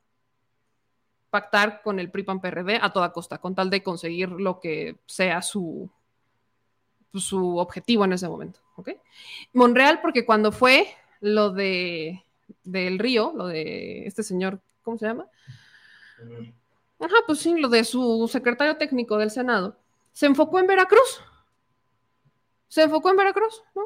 En Veracruz, en decir, no, es que Veracruz y Veracruz, y el señor está en Veracruz y Veracruz y Veracruz. ¿Y los demás estados? José Manuel del Río. Y no tengo nada tampoco contra José Manuel del Río, lo conozco. Pero Veracruz, todo es Veracruz. O sea, que no hay injusticias en otra entidad federativa que no sea Veracruz. Todo lo enfocó en Veracruz. Y el señor es senador de Zacatecas, porque, o sea, todavía si dice Zacatecas uno lo entiende. Pero Veracruz, y no estoy diciendo que todo sea perfecto en Veracruz, lo que estoy diciendo es que si ya vas a hablar sobre sacar a las personas que están este, injustamente encarceladas, pues no te enfoques solamente en Veracruz. Porque si hablamos de presos de esta dinámica, pues a nivel federal y en el Estado de México hay un titipuchal. Porque Veracruz nunca nos respondió eso. Entonces, bueno, esa es la razón por la cual Monreal, yo nada más, no creo que sea un buen camino. Manuel Velasco, bueno, creo que todos entendemos, ¿no? O sea, no, no creo que deba explicar por qué Manuel Velasco, no. No creo que deba hacerlo. Avísenme si necesito, pero creo que no. Eso es lo único. Son los únicos dos que creo que no, pero eso no quiere decir que no los vaya a entrevistar. Y eso no quiere decir que no los vaya a escuchar. Y eso no quiere decir que en este espacio ustedes nos van a tener, pues la, vaya, hasta donde nos permitan, ¿verdad? Porque no todo depende de mí. No quiere decir que no vaya a buscarlos. Esa es la diferencia. ¿Quiénes dos no? Ahí está. Exacto. Tampoco quiere decir que todos ustedes tienen que estar de acuerdo conmigo. Para nada. Por supuesto que no. Nada más es lo único en lo que me voy a ir. Eso es lo único que diré. Entonces, usted puede seguir generando su propio criterio. Usted puede opinar lo que quiera. ¿Cuál sobra cuartos? ¿Ya nos me faltan dos? Por eso, de seis, ya mataste dos. Ah, yo pensé que me estabas contando el tiempo del programa y dije, no, ya no me faltan dos. Ese ya ni No, de hecho, no me falta uno. O sea, ya me falta nada más hablar de una persona. No, no. Bueno, ya sé, que ya de sé. los seis que hay, ya mataste dos. Sobrarán cuatro. ¿Cuáles te tengan Ajá, que cuatro. Pues no, hijos. endulzar el oído? Pues ahora sí que, La ¿cómo vista, les explico? que No, la vista, no. No, no. Pero bueno, esas son las razones. Insisto, pueden cambiar de opinión, pueden cambiar, pueden tener a su gallo o a su galla. Adelante, usted es libre de hacerlo. De hecho, es lo que buscamos fomentar. Y soy tan transparente como el quien es a mí, Meme Yamel, no creo que tengan mayor competencia, que además son los últimos en las encuestas. Nada más. Y en democracia sí. Nada más. Y no quiere decir que no esté mal, o sea, que esté mal que luchen. No, adelante, viva la democracia en donde participan y presentan sus opciones. O sea, adelante, viva México, de eso se trata, de eso se trata la democracia. Así que sí, los estamos buscando a todos, para los que andaban con el pendiente, a todos los estamos buscando, tanto a Monreal como a Velasco, a todos, a todos. Habrá que ver si tenemos chance y cuándo tenemos chance de hacerle sus respectivas entrevistitas. Me voy con el último que me falta, de los presidenciables. Digo, de los... Es que el INE los limitó a ellos, a mí no. A mí nadie me dijo nada. Yo no he recibido notificación. Pero bueno, vámonos con el último de los contendientes de la interna de la 4T y es... y es Noroña. Noroña estuvo el día de hoy en Oaxaca, aunque por un momento confundió Oaxaca con otro estado, con mi estado. Entonces sí, Noroña estuvo el día de hoy en Oaxaca y este fue el momento que se hizo más viral de todo lo que dijo en su eh, visita por Oaxaca. Entonces, hoy decidí aquí en Puebla, corazón. ¿Qué dije? No, bueno, en Puebla después. en Puebla el jueves. En Gua- sí, ya valió madre, ya me voy. En Oaxaca. Ahí está, ¿no? Ya valió madre, ya me voy. Porque hay mucha gente que sí se siente. A lo mejor ¿no? estás en la frontera. A lo, a lo mejor está en la frontera con Puebla y Oaxaca, entonces no, no sé. Bueno, que, o sea, ese fue el momento que se hizo más viral, pero en realidad eh, eh, Noroña tuvo algunos otros momentos, como este en particular, en donde pues habla sobre la importancia de participar en esta contienda interna, siendo él del PT, no siendo de Morena, sino siendo del PT. los cuales estoy aquí en esta contienda fraterna entre compañeros y compañeras por la coordinación nacional. Que el PT decidió desde hace mucho tiempo que yo sería su propuesta para la encuesta para decidir en su momento quién sea el relevo del compañero presidente López Obrador. y el PT lo volvió a ratificar el viernes, porque ya había dicho, primero me decían, oye Gerardo, ¿cómo aspiras a hacer el relevo si el compañero presidente no te ha nombrado?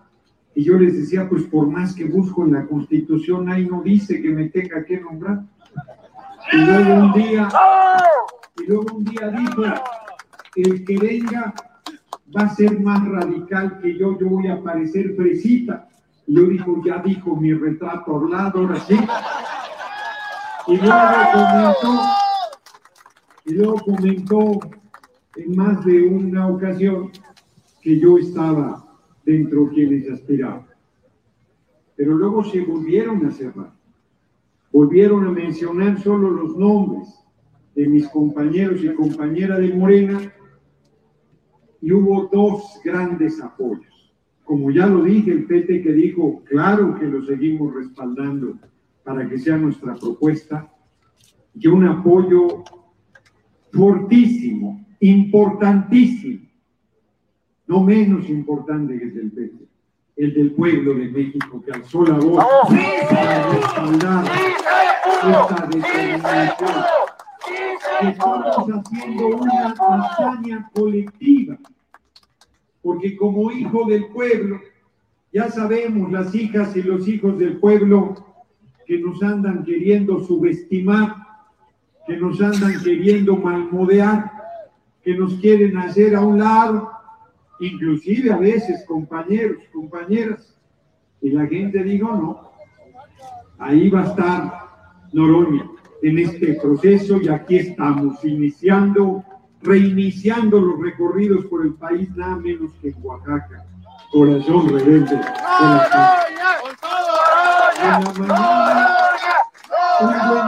la y luego llegamos a las 11 de la mañana allá al centro de Oaxaca y ya nos querían quitar la autorización para que vendiéramos libros. Y la gente llegó y se hizo una fila al, término cabrona de gente que quería una foto, que quería la firma del libro, muy cariñosa la gente, la verdad. Y luego nos fuimos a más entrevistas y luego fuimos al mercado, al 20 de noviembre, Benito Juárez, y la gente con muchísima generosidad, con cariño, con entrega, con respaldo. tenemos más que agradecimiento.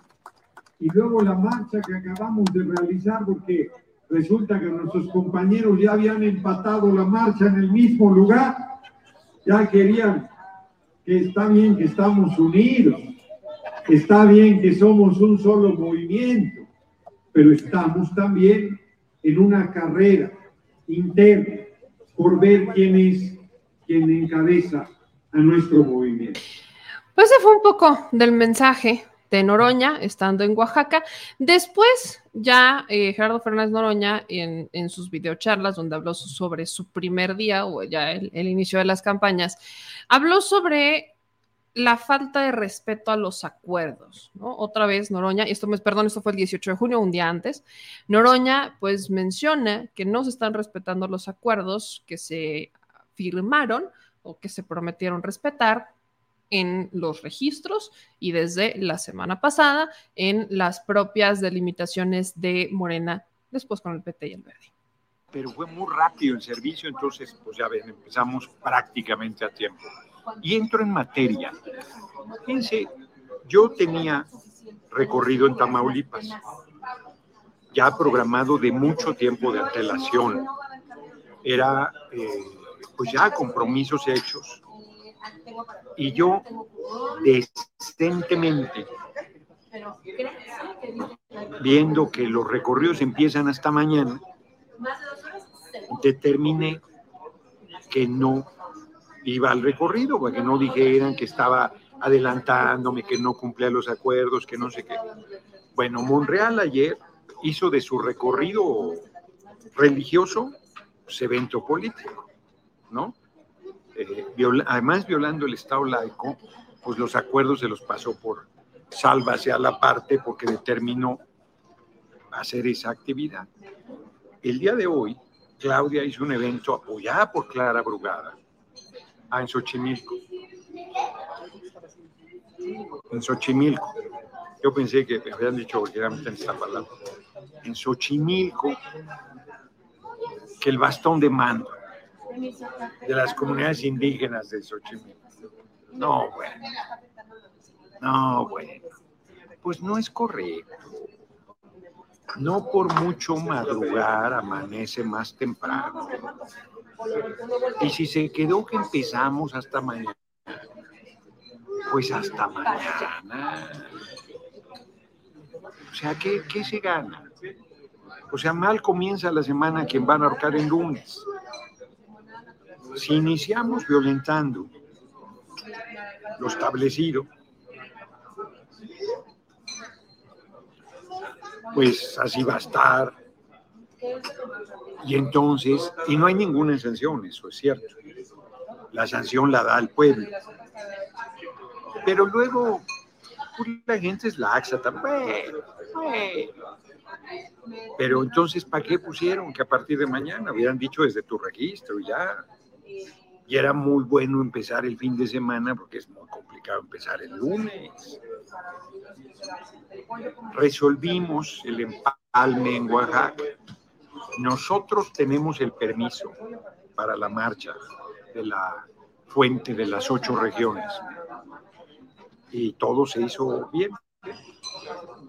Pero los compañeros que están apoyando y compañeros que están apoyando a Claudia les valió casi a la misma hora, de ahí mismo, y ellos sin permiso, pero pues, gobiernan la ciudad, gobiernan el Estado, y les vale mal.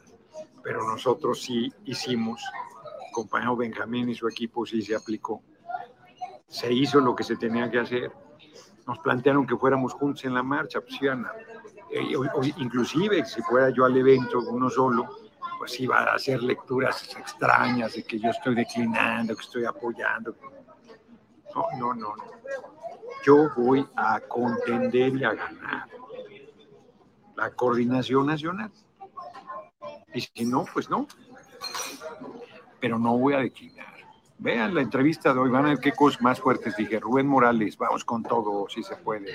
Pues ahí está, ¿no? Eso es un poco lo que dijo este, Noroña, donde no hubo un piso parejo, critica eh, el video o la, el arranque de campaña anticipado de Monreal, que fue muy criticado, ¿no? Porque dijo, vaya, Monreal con el pretexto del Monreality está grabando todo, nada más falta que también grabe cuando va a ir al baño, pero está grabando todo, Ricardo Monreal, hasta graba este escenario en el que este, se va a la Basílica de Guadalupe. Ya sabemos que Ricardo Monreal de todos es el más religioso. Creo que el menos religioso sería Noroña, que sería, digamos que los extremos. Tenemos los dos extremos, ¿no? Noroña, que sería el ateo, y eh, Monreal, que es el religioso, religioso, religioso. No, deja tú lo guadalupano. Ah, Él es del Santo Niño de Atocha, ¿no? Que tiene como 400 niños de Atocha en su casa, ya lo vimos porque Monreality. Entonces, bueno, ahí tienen ustedes un poco de lo que está pasando. Este, es, este resumen lo vamos a intentar hacer justamente una vez como a semana para hacerlo largo. Y de ahí en fuera, durante martes, miércoles, jueves y viernes, pues comentaremos cosas puntuales que hayan dicho porque será y seguirá siendo el tema.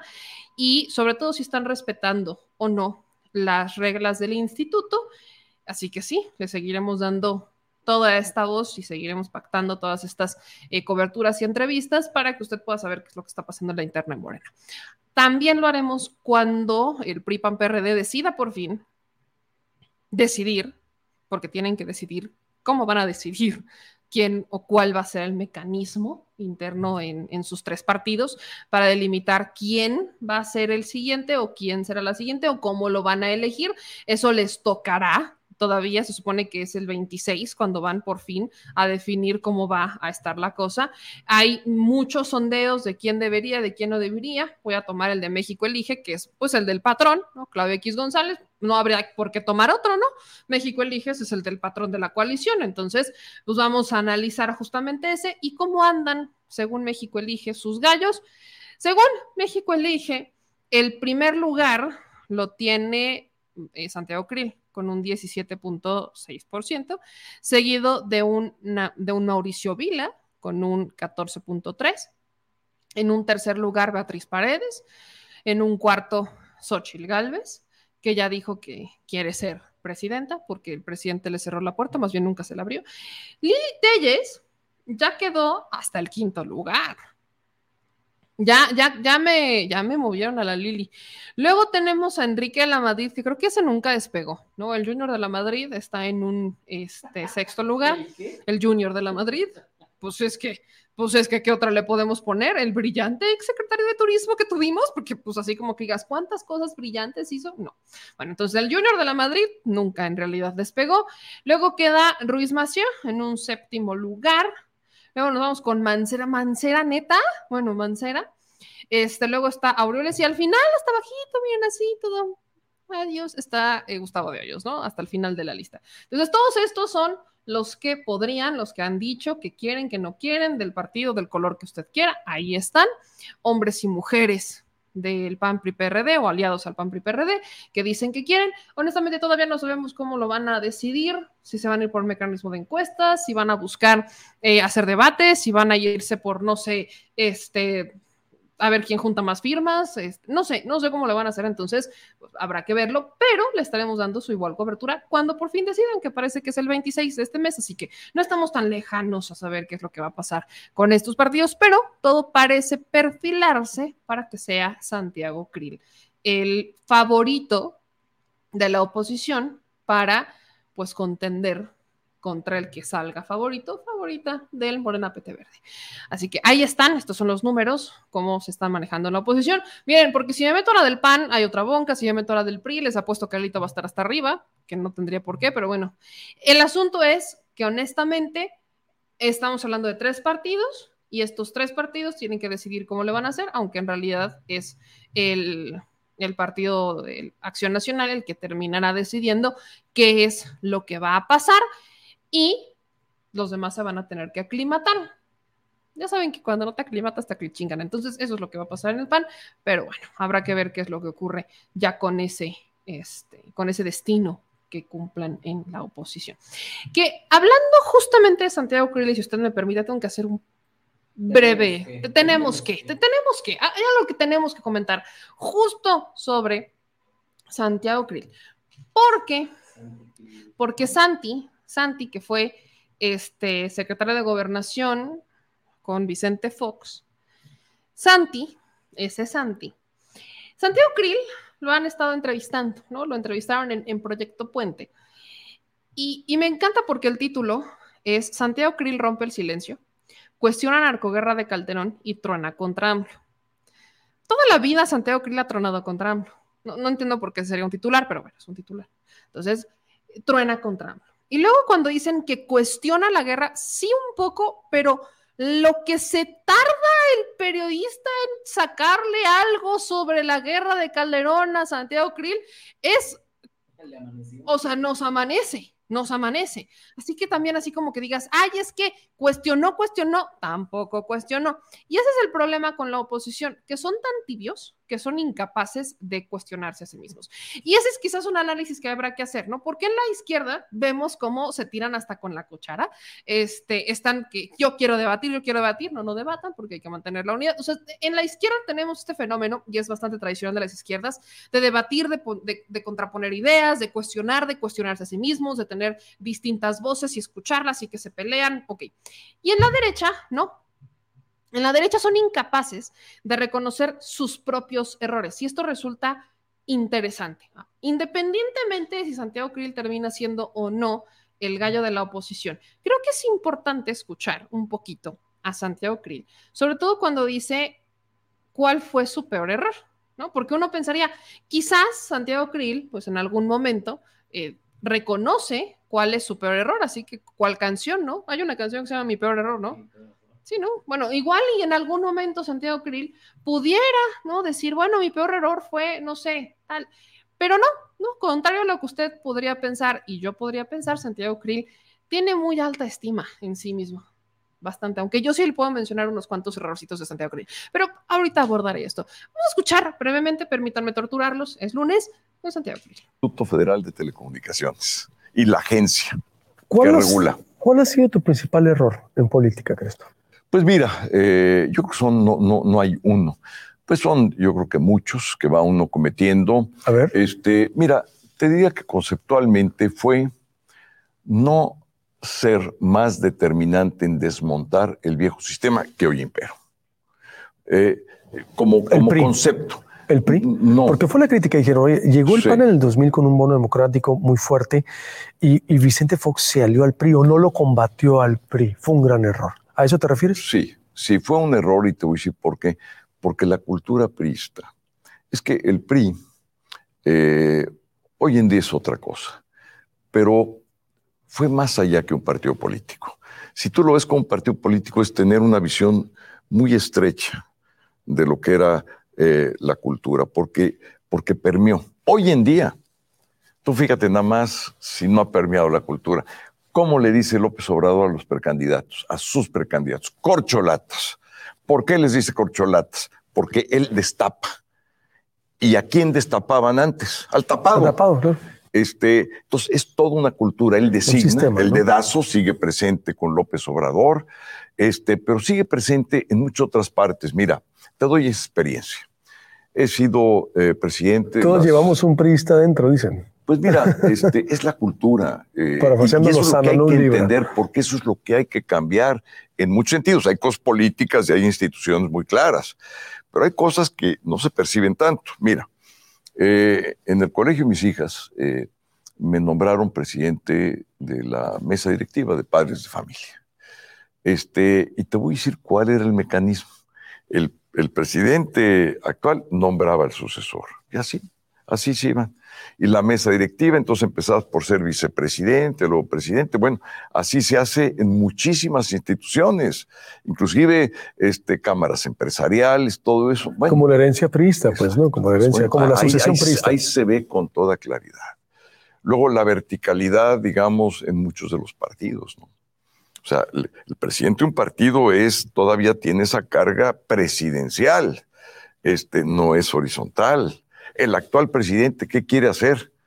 Dominar al Congreso. No se le mueva una sola coma a mis iniciativas, por ejemplo.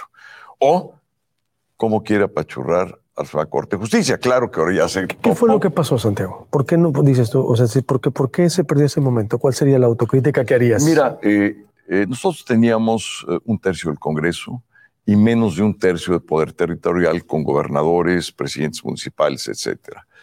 Yo creo que debíamos de haber dado un paso todavía hacia adelante.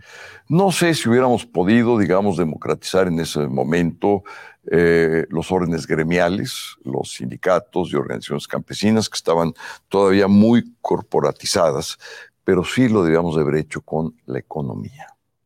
La economía estaba altamente concentrada.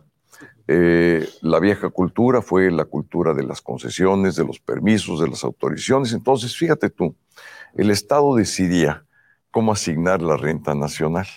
Y claro, ¿a quién lo hacía? Pues a sus grupos de interés creados.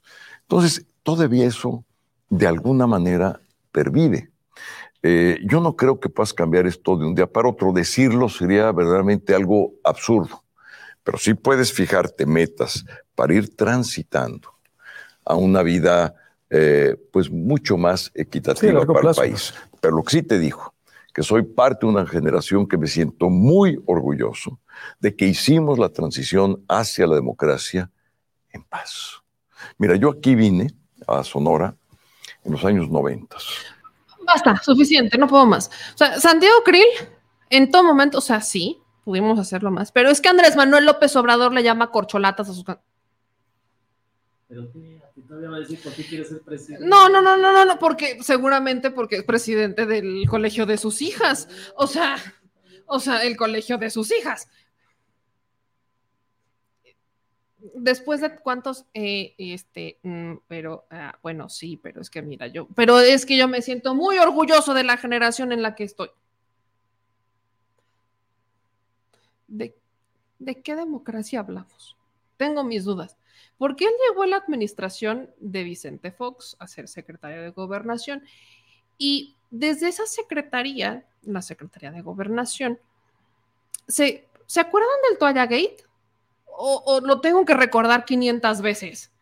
¿Cómo se gastaron 4 millones y medio de pesos en cabeceras, una cama y unos cuantos ajuarcitos para casa?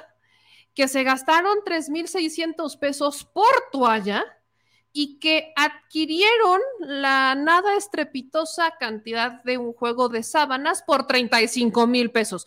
Tengo que recordar que eso pasó cuando este señor era secretario de gobernación. Y eso ocurrió en, en el 2001. O sea, estaban empezando, estaban estrenándose en la secretaría, así de, ay, ya llegué, uy, llegué, y estrenamos. ¿Y cómo hay que estrenar? Hay que, es como cuando alguien así, ya sabes, tipo fiesta, hay que, no sé, aprobé el examen y ahora que hay que hacer un pachangón. Entonces dijeron, ya llegamos, ya se fue el PRI, ¿qué hay que hacer? Pues vamos a juarear los pinos. ¿Es neta? Lo peor del caso es que, vaya, no voy a decir que todos los errores, pero sí muchos de los errores que se cometieron en la administración de Vicente Fox, sobre todo relacionados con la política interna, caen en la responsabilidad de Santiago. ¿Por qué? Porque él era el secretario de gobernación, o sea, el responsable de la política interna. Entonces, cuando va cuestionando y dice es que no fuimos lo suficientemente contundentes para sacar al PRI, pues ¿quién es el primer responsable de eso? No tanto el presidente, el secretario de gobernación. Es el secretario de gobernación el único que tiene la atribución para tener cercanía con los demás poderes. Cuando hablamos de injusticias, disculpe usted, o sea, no, no, no de todos los males de Vicente Fox podemos cuestionar a Vicente Fox. Muchos de ellos pudieron ser contenidos por el secretario de Gobernación o pudieron ser manejados de una mejor manera, o él bien pudo renunciar. Si, vaya, eh, recuerden, recuerden que cuando alguien está muy en contra de algo, puede perfectamente agarrar y renunciar y decir, es que este señor no me deja hacer nada y sus botas y su sombrero no sé, apestan a mota y yo no quiero estar aquí, ya me voy. Perfectamente lo pudo haber hecho, pero no lo hizo. Ahí se quedó. Ahí estuvo. hablando de un krill congruente. Es correcto, hablaríamos de un krill congruente cuando él hubiese renunciado. Pero el hubiera no existe y eso no pasó. Y solo porque el señor productor dice que vale la pena, habrá que escuchar por qué Krill quiere ser presidente. Espero, espero, o sea, lo dice ahorita, ¿Tarda mucho? ¿Tarda mucho? Porfis, please. Yo solo quiero ver, solo quiero comprobar mi teoría. Si dice que quiere ser presidente porque ya es presidente del colegio de sus hijas, es lo único que quiero saber. Vamos a torturarnos un poquito más. Y Adolfo Aguilar Cincer, que en paz descanse.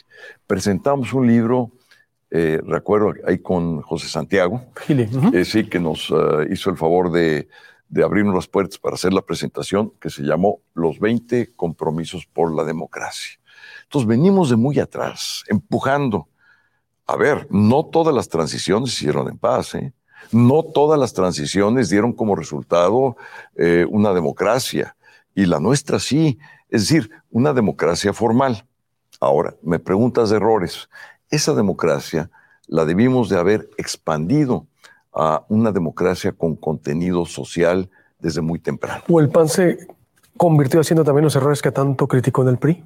Algunos sí, algunos sí, y esa es parte de la autocrítica. Mira, yo quiero ser presidente del país porque conozco profundamente esa estructura, conozco los intereses creados de este país, conozco la manera de hacer política vieja y la manera de hacer política nueva. Soy un puente entre generaciones, un puente que eh, yo empecé como activista en el viejo régimen, pero pude transitar al México de la alternancia, al México de la pluralidad, no del monocolor, al México de la rendición de cuentas, de la transparencia, al México...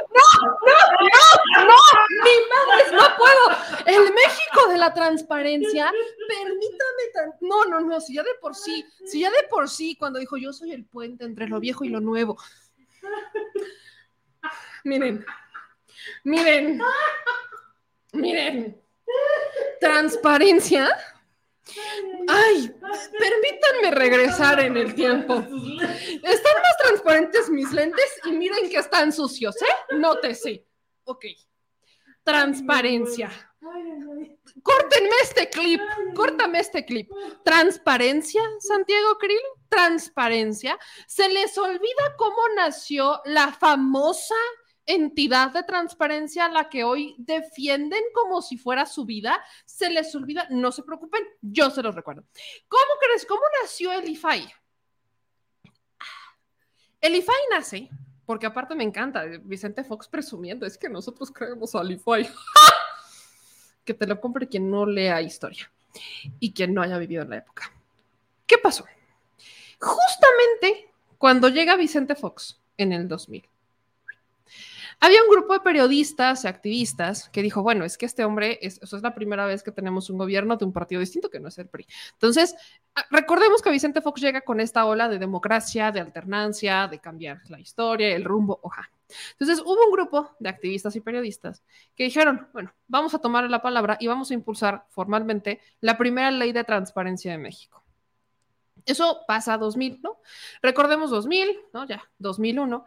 Y entonces, Anabel Hernández para Milenio, que empieza a publicar todo lo del Toya Gate. Se aventó Toya Gate, cómo es que compraban estos, este, o sea, un despilfarro brutal. Vicente Fox en ese momento se justifica, ¿no? Diciendo que, pues es que todo es tan transparente que ahí están los contratos públicos. Y luego dice que esos gastos, pues que no había para qué ponerse así, no, a ver, no, no se esponjen, ¿no? Ya saben cómo decían antes, no te esponjes no te esponjes. Al final, todo se va a quedar en los pinos, entonces es del pueblo de México. Vendió la idea que comprar sábanas, juegos de sábanas por 35 mil pesos el jueguito, era para el pueblo. Cuéntenme, ¿cuántos de ustedes probaron las sábanas? ¿Tú probaste las sábanas? No. Qué bueno, espero que no lo hayan hecho. Luego, Cortinas, esta se me había olvidado, las famosas cortinas, cortinas eléctricas a los pinos. Porque qué flojera eso de despertarse a abrir las cortinas, oiga, no. O sea, eso no se hace. Uno, o sea, un presidente es tan trabajador que no tiene tiempo para abrir las cortinas de los pinos. Tiene que ser automático, porque a la vanguardia. Cuéntenme, ¿cuántos de ustedes gozaron de las cortinas inalámbricas de los pinos adquiridas por Vicente Fox? En más de 150 mil pesos. Bueno, todo eso lo reporta Anabel Hernández. Y eso da pie a que este grupo de periodistas activistas que ya venía buscando, bueno, quiere ser diferente, vamos a hacer una nueva ley de transparencia, presione todavía más. Y se van a una reunión en Oaxaca en la que justamente hablaron de la ley de transparencia, cómo debería de crearse, la, la, la, la, la, la. Y nace lo que o un periodista del New York Times, una periodista del New York Times, llamó el Grupo Oaxaca. En ese Grupo Oaxaca estaba periodistas del Universal, estaba eh, Genaro Villamil, eh, representando la jornada. O sea, había, un, había una, un grupo de personas, ahorita les voy a decir los nombres, que estaban dentro de este grupo, que son los que impulsaron. ¿Mandé? No, Villamil estaba en la jornada. Villamil fue representante de la jornada, estaba eh, un representante de el del Universal, el papel del Universal en ese entonces, pues, eh, era, pues, era un poco más importante. Entonces, ¿qué es lo que pasa? Maravilloso. Este grupo de periodistas dijeron, vamos a movernos, fue un seminario, el seminario se llamó Derecho a la Información y Reforma Democrática y esto fue en mayo del 2001, ya había estallado el Toya Entonces, ¿qué es lo que pasa este grupo de periodistas? Ahí les van los nombres, estaba Jorge Islas López de la UNAM y asesor jurídico de Canal 13, Isa Luna Pla, investigadora del Centro Iberoamericano de Derecho a la Información, estaba Juan Francisco Escobedo, coordinador de la Maestría de Comunicación de la Ibero, Roberto Rock Lechón, director general adjunto editorial Universal, Luis Ernesto Salomón Delgado, del Informador de Oaxaca, y representante de la Asociación de Editores y Estados. Estaba Luis Javier Solana, asesor editorial del Universal, Villamil de la Jornada, Miguel Bernardo Treviño de Reforma y Ernesto Villanueva, eh, que era el coordinador del Centro Iberoamericano del Derecho a la Información. Ellos son el Grupo Oaxaca. Entonces ellos empezaron a impulsar. Sale lo de el Toya Gate y encontraron la manera, porque fue un desastre en medios de comunicación, de impulsarla en la Cámara de Diputados. Y ahí es en donde entra la narrativa y es lo que quiero que usted entienda con mayor claridad. ¿Qué es lo que pasó? Porque Vicente Fox hoy se adjudica la ley de transparencia como si hubiera sido su idea y no es cierto. Vicente Fox propuso una ley de transparencia que como tal no era una ley de transparencia. Vicente Fox quería que la Secretaría de la Contraloría, hoy Secretaría de la Función Pública, se encargara de responder cuando alguien le preguntara. Entonces, si alguien preguntaba algo, pues entonces la Secretaría de Contraloría entregaría la información y listo. Eso es lo que proponía Vicente Fox, contrario a lo que proponía el Grupo Oaxaca, que era una ley como tal de transparencia y protección de datos personales. En ese entonces, el diputado del PRD, hoy fallecido, Barbosa, el exgobernador Barbosa, también tenía una ley dentro pero terminó uniéndose con la del Grupo Oaxaca. ¿Y qué es lo que inclina la balanza en toda esta historia? ¿Qué inclina la balanza? El representante de la presidencia de la República. Recuerden que en ese entonces el representante del PAN en la Cámara de Diputados o el que coordinaba el PAN era Calderón. Entonces, Calderón, Felipe Calderón, también respaldaba la idea de Fox, que fuera la Secretaría de la Contraloría la que entregara la información. Y fue el representante de presidencia, que era del CIDE, López Ayón, el que terminó inclinando la balanza, porque él fue contrario a lo que quería Calderón y lo que quería Fox. Y fue justamente el representante de presidencia, o sea, el que quedó como representante de la presidencia de la República, el que terminó dándole o inclinando la balanza a favor del Grupo Oaxaca y de los demás partidos en ese entonces de oposición al gobierno, que se sumaron a esta iniciativa de ley y se terminó aprobando por unanimidad en el 2002 la ley de transparencia. Después de que Felipe Calderón y Vicente Fox intentaron controlar la información. ¿Eso resolvió todo? Claro que no, porque todavía en la ley de transparencia que crearon en ese momento, lo que hicieron fue darle la oportunidad al presidente de la República de nombrar a los comisionados del, IFAI. Entonces tuvimos comisionados que eran literalmente nombrados de contentillo por el presidente de la República y que respondían a los intereses del, del presidente de la República y que solamente tenían que ser avalados por el Senado.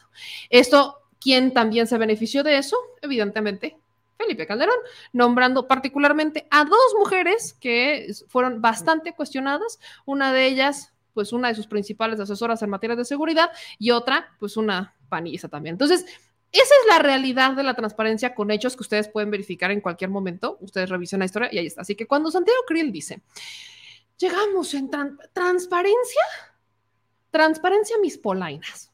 Hay nada más. Transparencia, mis polainas. Y eso de ser un puente, cuando dice que él conoce, viene de esos eh, intereses creados y los conoce bien, estamos todos de acuerdo que tiene razón. La pregunta que yo haría es, yo sé que conoce muy bien a los intereses creados, dudita casual, ¿no? Cuando dice que los intereses creados los conoce también y que hay que cambiarlos, ¿habla también de los casinos? Tengo esa duda. Porque recordemos que el señor de los casinos, alias Santiago Krill, dio muchos permisos para que se crearan casinos. Entonces yo tengo esa duda. Porque el área de juegos y sorteos. Eh, decía la secretaria de Gobernación. Ajá. Entonces yo tengo esa duda. ¿no? ¿También hablamos de los casinos o esos no? No. No, tío Hank, ¿eres tú? No lo sé. Tengo mis dudas. Eh, por eso es que cuestiono, por eso luego me dicen es que meme, ¿qué traes tú en contra? Yo no traigo nada en contra de la oposición más que su incongruencia.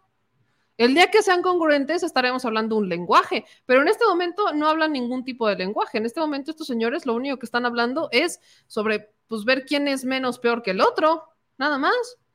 Y por eso es que no van a poder gobernar el país en otro rato, porque la gente no es tonta, la gente ya despertó y despertó hace mucho. Entonces, favor, no sé, favor de abstenerse, de mentirle a la gente o favor de, de abstenerse de decir que son diferentes y que ya conocen la ruta del cambio cuando pues ni siquiera dejan claro cuál es la ruta del cambio. favor de abstenerse de ir a entrevistas. También, ¿no? Favor de abstenerse de ir a entrevistas. Favor de leer la historia.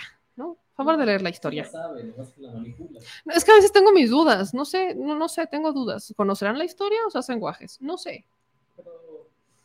Honestamente tengo, tengo, tengo mis dudas. Y ya solo porque el señor productor me está obligando a torturarlos porque no soy yo, es él. Eh, esta es, este es el momento en el que Santiago Krill cuestiona, cuestiona, porque es muy cuestionador y autocrítico, lo que pasa en las administraciones, sobre todo en la narcoguerra de Calderón. Usted califique qué tan cuestionador nos salió Krill en esta entrevista. De Genaro García Luna. Tú eras secretario de Gobernación, Él fue director de la AFI, de la Agencia Federal de Investigaciones, era el policía del panismo, vaya, Fox, Calderón, secretario, como tú ya sabes, como todos sabemos cómo terminó la historia. ¿Cuál sería la autocrítica? Ya que estás haciendo la autocrítica, pocos políticos hacen la autocrítica ahorita en estos tiempos.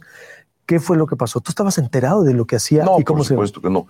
Mira, yo creo que lo primero que habría que averiguar con precisión, Luis Alberto, y eso todavía no ha quedado claro, ¿cuándo se corrompió eh, García Luna? ¿Cuándo? Porque, porque eso es clave.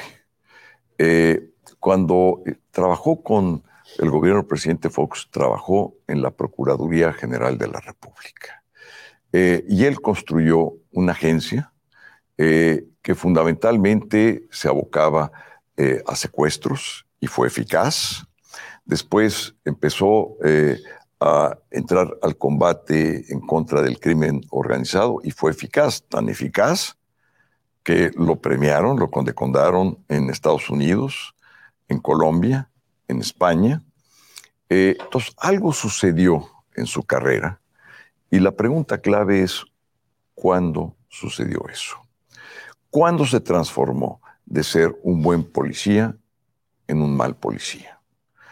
¿Cuándo hizo ese tránsito eh, ¿Cuáles fueron sus primeros eh, acuerdos con el crimen organizado? Porque lo que es muy claro es que ni las agencias de inteligencia del Estado mexicano, cuando menos en tanto yo estuve a cargo de ellas, pero tampoco la DEA, la CIA, el FBI, pero tampoco la Oficina Antinarcóticos colombiana, pero tampoco las oficinas que combaten al crimen organizado, ni las españolas, ni las francesas, ni las inglesas, con, los, con las cuales yo tenía una operación constante. Eh, no te digo con las centroamericanas, que son, digamos, de, eh, pues de un perfil diferente, pero con las grandes agencias de inteligencia, con los canadienses. Es decir, nadie puso un foco, eh, ya no digamos rojo, amarillo, este, y esto, nadie advirtió lo que estaba ocurriendo. Nadie. Durante los cinco o seis años tú como secretario la, de la, la pregunta es cuándo empezó a darse esta situación. ¿Ni tú te diste cuenta? ¿Tú no supiste los arreglos con el narcotráfico de Genaro García? No, por supuesto, porque además muy probablemente en esa época no fueron lo que fueron después, si es que fueron. Ojo, si es que fueron. No, bueno, sí lo fueron, ya hay un juicio, ¿no? Digo, el juicio sí lo dice, pero, terminó, ya está sentenciado. Pero, pero ¿cuándo empezó? Mm, por eso, a lo mejor dices tú no hay una fecha clara. No, el, punto es cuándo empieza, o sea, cuándo es la línea, si se puede trazar. No, no, empezó con no empezó con ustedes. Tú lo que me dices, con nosotros no. Si empezó, no, fue con ustedes. No, no. Te deslindas de él. Digo, lo que, lo que yo quiero decir es. ¿Te deslindas de él? No sé cuándo empezó, pero cuando él estaba con el gobierno de Fox, su cargo era un cargo de director general. Este, yo no tenía ningún trato eh, absoluto y si lo hubiera tenido te lo digo, porque además si en ese momento pues no se conocía, nada, yo con quién trataba, pues con el Procurador General de la República, punto. O sea, era, y, como era yo pues jefe de gabinete, pues me tocaban las puras cabezas, el secretario de la Defensa, no trataba yo con el subsecretario de la Defensa, eh, a, lo mejor lo vi dos o tres veces, con el oficial mayor de la Defensa, ni me acuerdo el nombre, o sea, no, olvídate. Eh, porque apenas tienes tiempo. Tú imagínate, gabinete y gabinete ampliado. Que no te lo carguen entonces a ti, ni a Fox. Sí. Que no te lo carguen. ¿Fue un error de Calderón? ¿Qué crees que le pasó a Calderón? No lo sé. No lo sé porque... Porque manchó al panismo eso, finalmente. Finalmente tiene sus efectos. Pero también tiene que tener sus efectos limitados. Porque otra cosa, cuando alguien quiere burlar la ley y cuando alguien traiciona, una traición Luis Alberto, pues no es previsible, si no fuera traición. Cualquier traición. A ver, si tú... ¿Tú crees que traicionó a, Fox, a, Calderón? ¿Tú crees que creo que en primer lugar se traicionó a sí mismo. ¿Pero tú crees que Calderón no sabía, Santiago? No, yo creo que no. No, mira, Calderón puede tener muchos efectos, pero eh, es un patriota. Pudo haberse equivocado en muchas cosas, pero ni es un presidente de los escándalos que tuvieron otros presidentes, es una gente seria, eh, con límites. Ya. Ya, no, no, no, ya, me hiciste torturar mucho a la audiencia hoy, no puedo más. No puedo más. No puedo más. Patriota mis polainas, mis calzones son patriotas, fíjate, esos sí son patriotas. hay que ver cuándo empezó. ¿Tienes por ahí un libro de Paco Cruz? Porque creo que ese libro retrata, muy bien cuándo empezó. No sé. Pues, es que no sabía, lo traicionó. Y las tres personas que le dijeron a Calderón no existieron, fueron hologramas. Quizás están en nuestra imaginación y solo las vemos nosotras, porque terminaron en la cárcel, por cierto. Tengo muchas dudas. Son ciegos, eran sordos y estaban mudos, entonces. Y luego, luego el, tema de, bueno, con Santiago que dice, yo no tenía trato con él, o sea, como es un, era un subordinado más. Yo nada más con aquí el merengos, el mero merengo, merengues, ¿no? Ah, ok. De precisos para arriba. Ajá, de director general para arriba, porque yo en secretario de gobernación. ¿Es en serio? Yo no sé quién les va a creer eso cuando hay evidencias de lo contrario. Cuando empezó García Luna, pues vaya, crean, créanme que no fue como que un día despertó García Luna y dijo, hoy voy a traicionar al Estado mexicano, ¿no?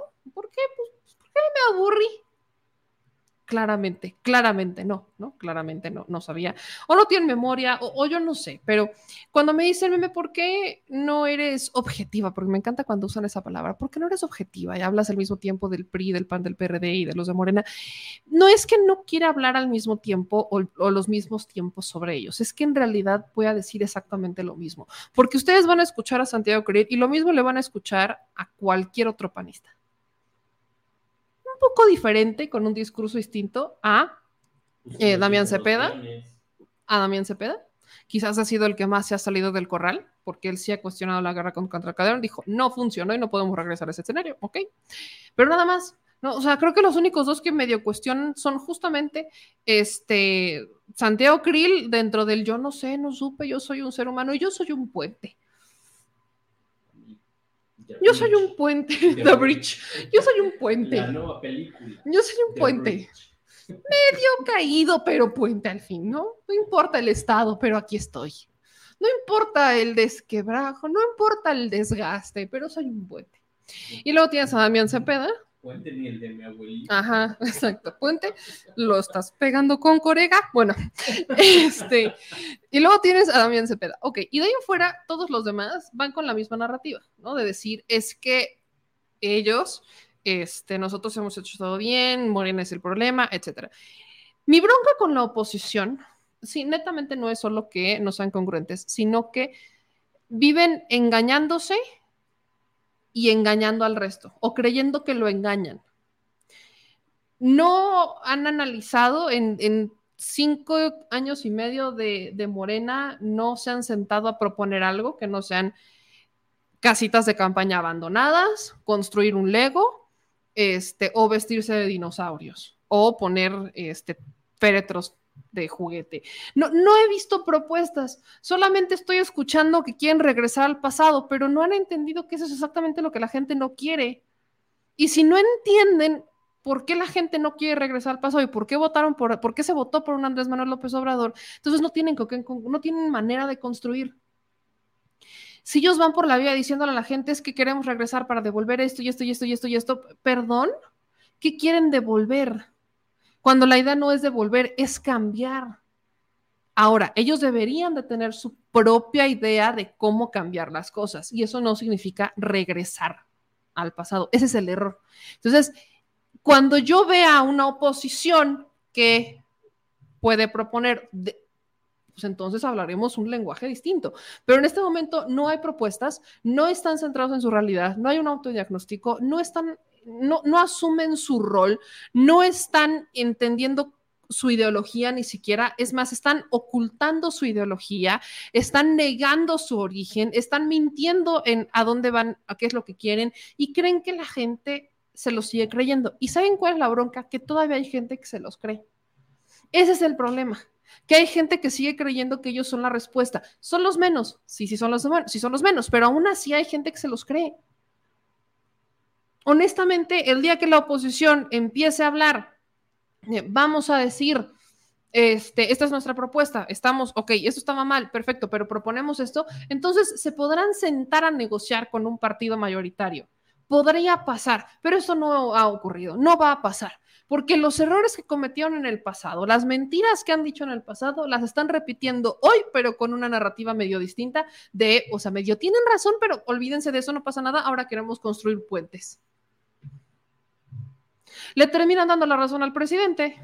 Le terminan dando la razón a un presidente, el presidente Andrés Manuel López Obrador, que la oposición no sabe ni en dónde está parada. Y ese es el problema. Son muy positivos no están muy positivos últimamente. Ah, están tomando, ¿cómo se llamaba este coach que muy criticado que la otra vez me dijiste? No, coach, coach, no, eh, no Tuca. con Tuca no te metas. con Tuca, no, no con Tuca no te metas. Porque le podrán criticar, porque le podrán criticar a Tuca lo que quieras, pero. El eh, Muñoz. Muñoz. Este, ¿Cómo se llamaba? Bueno, ¿se acuerdan de este coach? Muñoz, el barbón. El barbón que se ponía trajes chistosos. Bueno, hagan de cuenta que le pagaron un curso, un curso exclusivo a ese coach para que les dijera cómo metabolizar las derrotas. Carlos. Carlos Muñoz, sí. Cómo metabolizar las derrotas. Y entonces las derrotas las están convirtiendo en victorias porque el problema no es lo que en realidad pasó, sino tú cómo entendiste qué pasó. ¿Ven? Ahora puedo ser un coach. El problema no es problema, diría Arjona. El problema es tú cómo entiendes el problema, porque puedes ver el vaso medio lleno, lo puedes ver medio vacío, depende del cristal con el que lo mires, porque el problema no es problema, sino cómo lo resuelves es el problema. Hagan de cuenta que se fueron a un curso con Carlos Muñoz y, eso solamente eso explicaría la amnesia de la oposición, pero el Máster Muñoz, gracias, mejor conocido como el Máster Muñoz. La oposición, siento que en cualquier momento van a... ¿Se acuerdan del comercial de esta empresa que iba promoviendo los cursos de inglés? Y que salía un chavito así como, no, es que yo fui inglés, hablo mejor inglés que tú, y guachu guachu, y se burlaban todos de él, de, eh, ajá, no, otro, que, otro chavo que ya lo hicieron un meme, que era así como, ajá, no, eh, o sea, era, ustedes se van a acordar, yo sé, creo que era la audiencia, yo creo que la, la, audiencia se acuerda de este comercial que siempre salía un chavo así, como de, no, yo ya sé hablar inglés y que no sé qué, y excelente, una madre así, no me acuerdo, pero háganme cuenta que así está, ¿no? La, oposición. Nada más para, para simplificar, para simplificar. Me, queda, una duda. ¿Cómo se va a llamar una playera que diga Señor Constitución, Mr. Bridge? Eran los comerciales de Open English, gracias. Ah, open, English, sí, era Open English. Eran los comerciales de Open English. Bueno, ahí está un poco de la oposición. Y listo, dejémoslo por ahora y mañana volvemos a platicar. Mañana regresamos para hablar de otras cosas que están pasando en el país, porque no todos son las internas de Morena, claro que sí, y no todos son los problemas de la oposición, los problemas de identidad de la oposición. Eso lo vamos a tener. Éxito, exactamente, el del éxito, el meme de éxito. Quizás soy muy millennial para eso, pero yo sí me acuerdo. Entonces, sí, bueno, éxito. Luego les voy a sacar, les voy a sacar mi desplegado de memes de los que sí me acuerdo. Entonces, ahí tienen un poco de lo que ha pasado. Iniciamos lunes, inician las internas. Exacto, gracias, Zelda. ¿Ves? Sí, sí se acuerdan. Éxito, éxito. Sí se acuerdan, sí se acuerdan. Ya los, voy a sacar mis, mis memes, ¿no? El guachaguachando en inglés. No, es que los tuyos no son memes, los tuyos son cartones. Los tuyos no son memes, los tuyos son cartones. Y los de Santiago Cris eran jeroglíficos, quizás, escrituras rústicas. Pero bueno, ya nos vamos, mi gente linda. Me voy con esto. Yo sé que los torturé un poquito, pero I'm so sorry for you. Era necesario. Él me obligó. No, pero es que es necesario. ¿Ven? Fuera de broma, tenemos que poner el repollo. se está sí. Eh, difundiendo en otros lugares y que justamente así viene la tergiversación de la historia. Habrá, habrá justamente que ver cómo, es que ya la han tergiversado tanto que Jesucristo Redentor. Pero bueno, ya, ya mañana continuaremos porque todavía hay mucha información que obviamente es, eh, hay, hay que comentar, hay que analizar, pero ya lo haremos mañana con más tiempo, porque si no luego los podcasts me quedan bien largos, hijos de Dios. Voy con sus comentarios. Eduardo Medrán nos mandó tres dólares y dice, pues yo no le creo a Loret y no lo veo. Maravilloso. Goku dice, Meme Yamel, un saludo desde Anderson, Carolina del Sur. Un abrazo a nuestro querido Goku de la Cruz. Roberto dice que él no comenta porque nunca lo leo. Hoy fue tu día, Roberto. Ya te leyó. Hoy fue tu día. Dice Agripino Cruz. Soy sincero, a mí no me gusta que los candidatos de Morena repartan cachuchas y playeras. Esa práctica debe erradicarse. Los que somos auténticos morenistas condenamos esa práctica de corte periodista. Que por cierto, si hablan de alguien que quiere quitar propagandas, eh, el gobernador de Puebla está promoviendo una ley para que no pinten bardas. Para que ya no anden pintando bardas.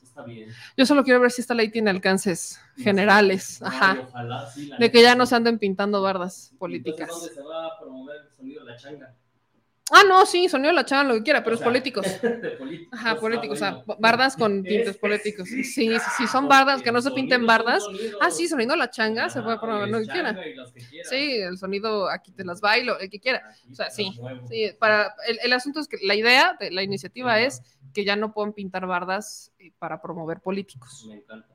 Bien. Habrá Yes. que ver qué pasa. Eh, dice Aleph y nos manda 25 pesos. Meme, ¿se le metió el chamuco al canciller? Desconozco, no sabría responderte esa pregunta.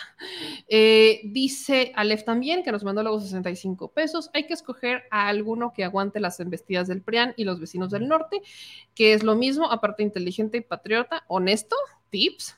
Bueno, sí, recordemos que en Estados Unidos en este momento hay, si, si siguen con esta embestida legal en contra de Trump, o se siguen con estas batallas legales en contra de Trump, y no es candidato Trump, sería el candidato de Santis. Y hay aguas, agárrense. Eh, dice Aleph, mi familia y amigos son de derecha, dicen que van a votar por Ebrard, yo lo que quiero, ya lo quieren más que al PRIAN. Esa es otra. Vi la entrevista de Ebrard con los periodistas y dijo que eso era porque eh, estaban intentando dividirlos. Pero ¿por qué Ebrard? Gracias a por otros 65 pesos. Luego también otros 65 pesos nos manda Lev. Dice, meme, no nos podemos pelear. Tenemos que llegar a las tres cuartas partes del Congreso y del Senado. Que no se nos olvide eso. Eh, también nos manda un superchat. Aleph de 25 pesos. Meme, te amo, pero estoy casado. Ya me fregué. un abrazo, Aleph. Tú sigue donando. Muchas gracias, Aleph. Gracias. Este, luego tenemos acá el comentario de Guillermo Cano. ¿Cuál corcholata ya te dijo que sí a la entrevista? Pues ya- que me hayan dicho que sí, ya me dijo que sí. Este, Ebrard me dijo que sí. La bronca es que no me dijo cuándo. O sea, me dijo que sí.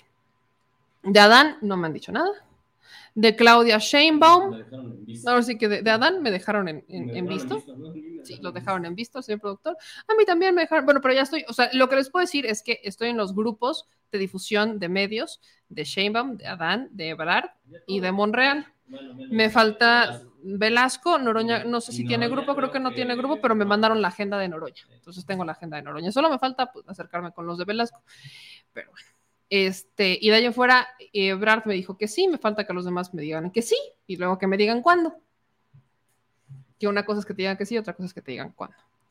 Eh, dice Jerry, ya me puso a dudar Krill, Krill o Monry, Monry o Krill, Krill o Monry, Monry o Krill.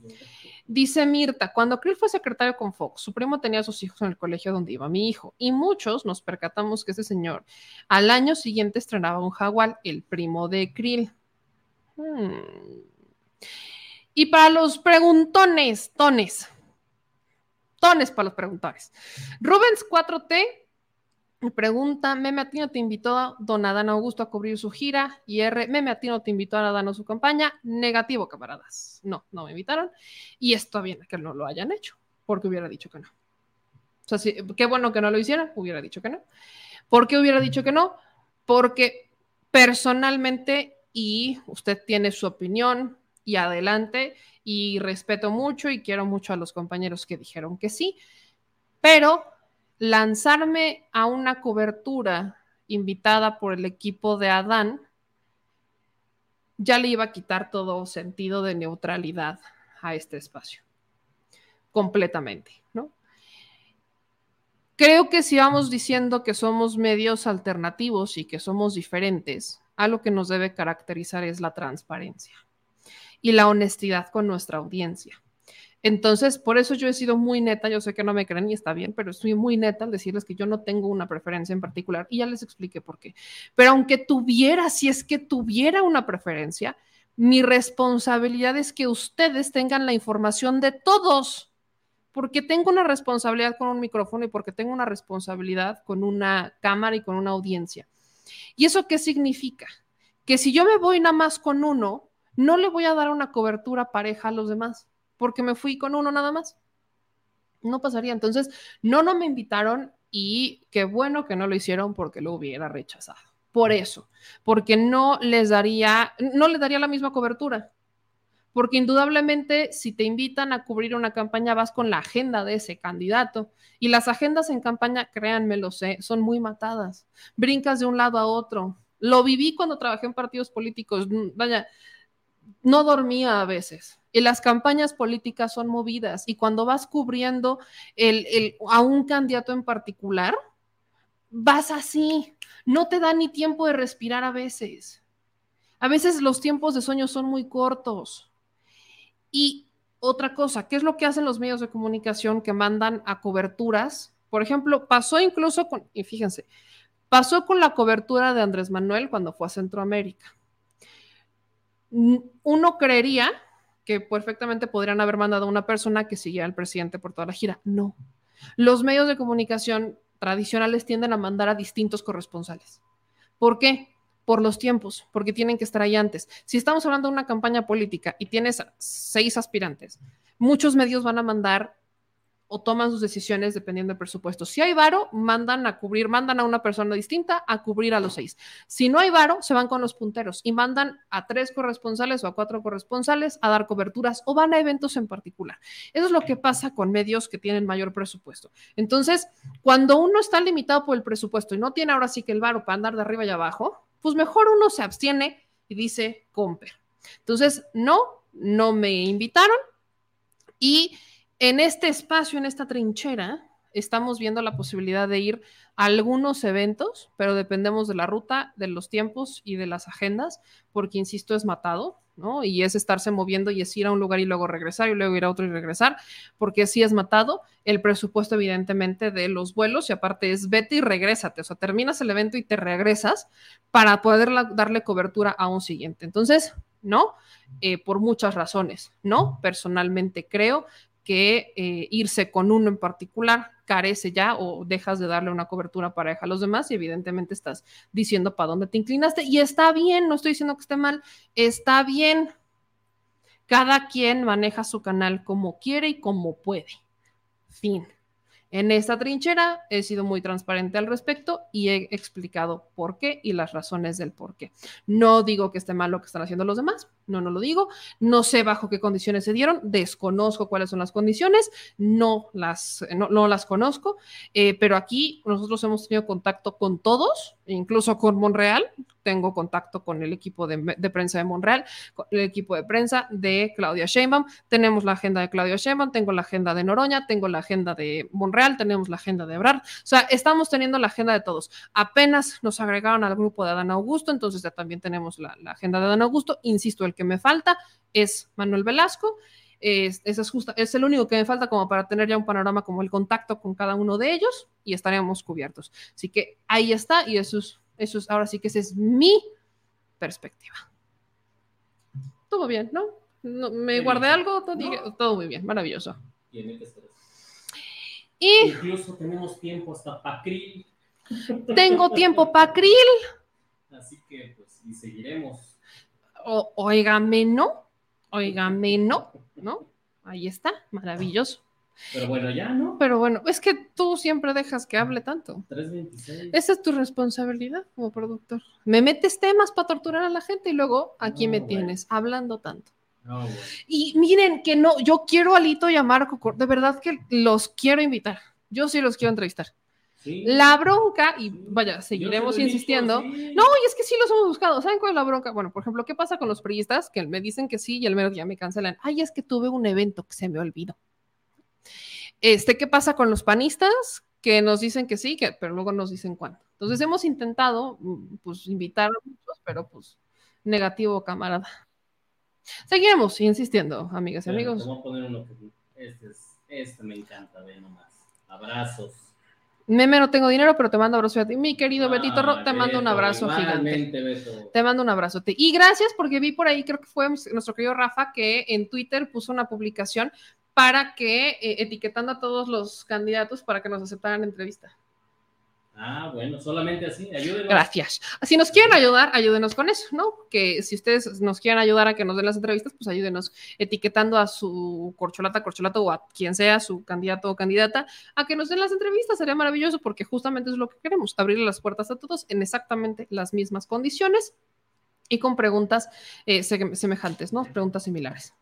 Dice, ¿les vas a pegar cuando te saquen de onda, Yamel? ¿A quién le voy a pegar y a quién me saca de onda? Oigan, yo no le pego a nadie. Qué feo que sean así. Desde, desde la primaria que yo ya no le pego a nadie, de verdad. En la primaria fue la última vez que pegué. O bueno, quizás en la noche. Pero no, en la primaria fue la última vez que pegué.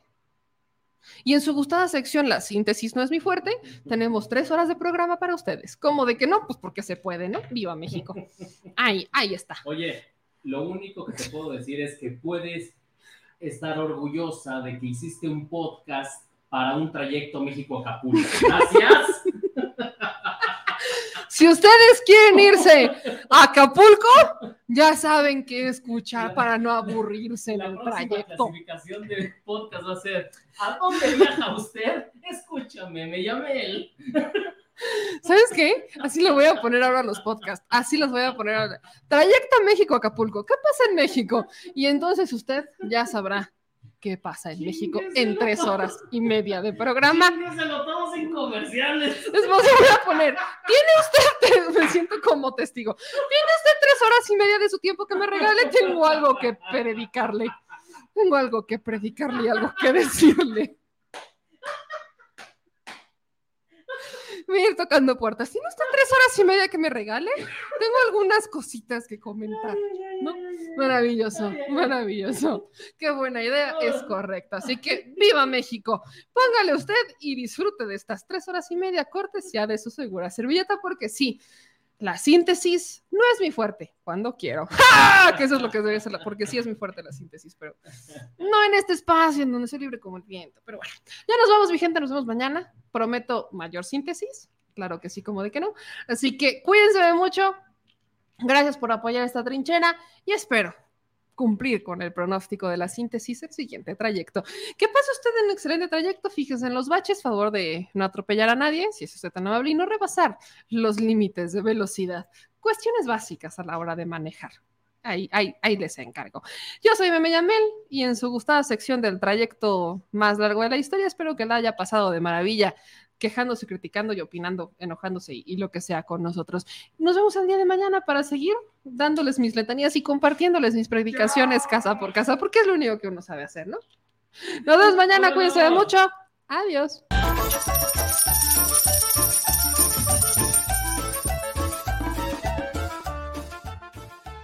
Al Chile Recuerda que una forma de apoyar nuestro proyecto e impulsarnos a generar más y mejor contenido es a través de los superchats en nuestras transmisiones en vivo. Solo tienes que dirigirte al recuadro donde escribes mensajes, darle clic al símbolo de moneda, colocar los datos de tu tarjeta bancaria, el monto a donar y de forma inmediata se verá reflejado en un recuadro de color con el mensaje de tu preferencia. Otra manera, por si no nos alcanzas a ver en vivo, es ir a la descripción de nuestro video de YouTube, darle clic a la liga de PayPal y repetir el proceso como en los superchats. Ese recurso llegará directo a nuestra cuenta bancaria. En Facebook también puedes apoyarnos de forma mensual. En el inicio de nuestra página encontrarás el botón Quiero colaborar. Ahí podrás adquirir una membresía que nos impulsará a seguir combatiendo la infodemia desde esta plataforma. Y si eres de los que no confía en la tecnología, puedes hacer un depósito o transferencia a nuestro número de tarjeta Banamex, desde cualquier establecimiento, banco y hasta tu aplicación móvil. Anótalo. El número es 4766-8415-9203-0897. Recuerda, esto es completamente voluntario y es una forma de apoyar e involucrarte más con este proyecto independiente. Hazlo tuyo y comparte.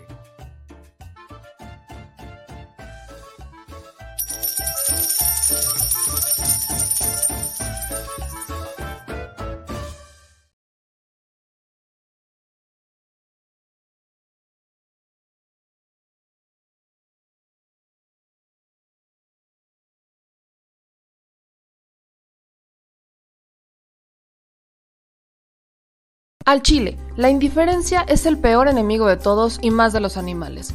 Los últimos datos del INEGI señalan que en México existen cerca de 18 millones de perros y alrededor del 70% viven en las calles, es decir, casi 13 millones han sido abandonados, extraviados o nacieron en las calles. Esto posiciona a México como el primer país de América Latina con mayor índice de perros abandonados y también con mayor indiferencia al tema. El abandono es un fenómeno que afecta a perros y gatos de todo tipo, no entiende de edades o de razas. El 20% de perros y el 11% de gatos abandonados son de pura raza, mientras que el resto son mestizos. Por otro lado, la mayoría de perros y gatos llegan al refugio en la edad adulta, aunque también son recogidos cachorros y animales de edad avanzada. El maltrato animal también está presente y nuestro país aún está en pañales, pese a que se está comenzando a legislar para crear sanciones más severas a quienes cometan ese tipo de delitos. Por eso es importante la participación ciudadana y pedimos tu ayuda. Es hora de dejar de callar y ayudar a darles voz a quienes siempre están ahí para darnos una patita. Educar, esterilizar, identificar, reflexionar y adoptar es básico para revertir la tendencia pero si tú no tienes la posibilidad de adoptar o rescatar, ayuda a diferentes organizaciones que ya lo hacen. Angelitos Peludos.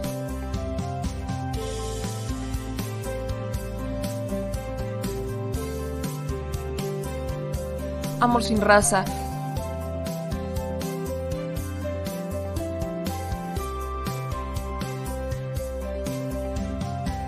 Frida Puebla.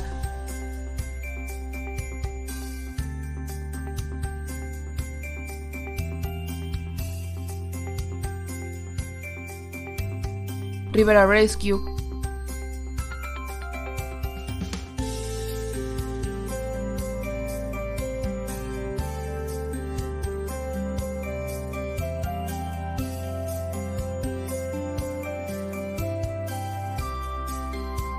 Voz Animal MX,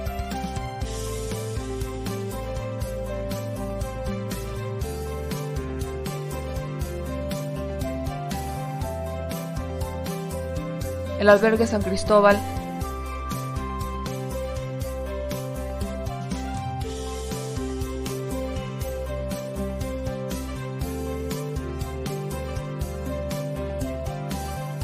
Fundación Toby.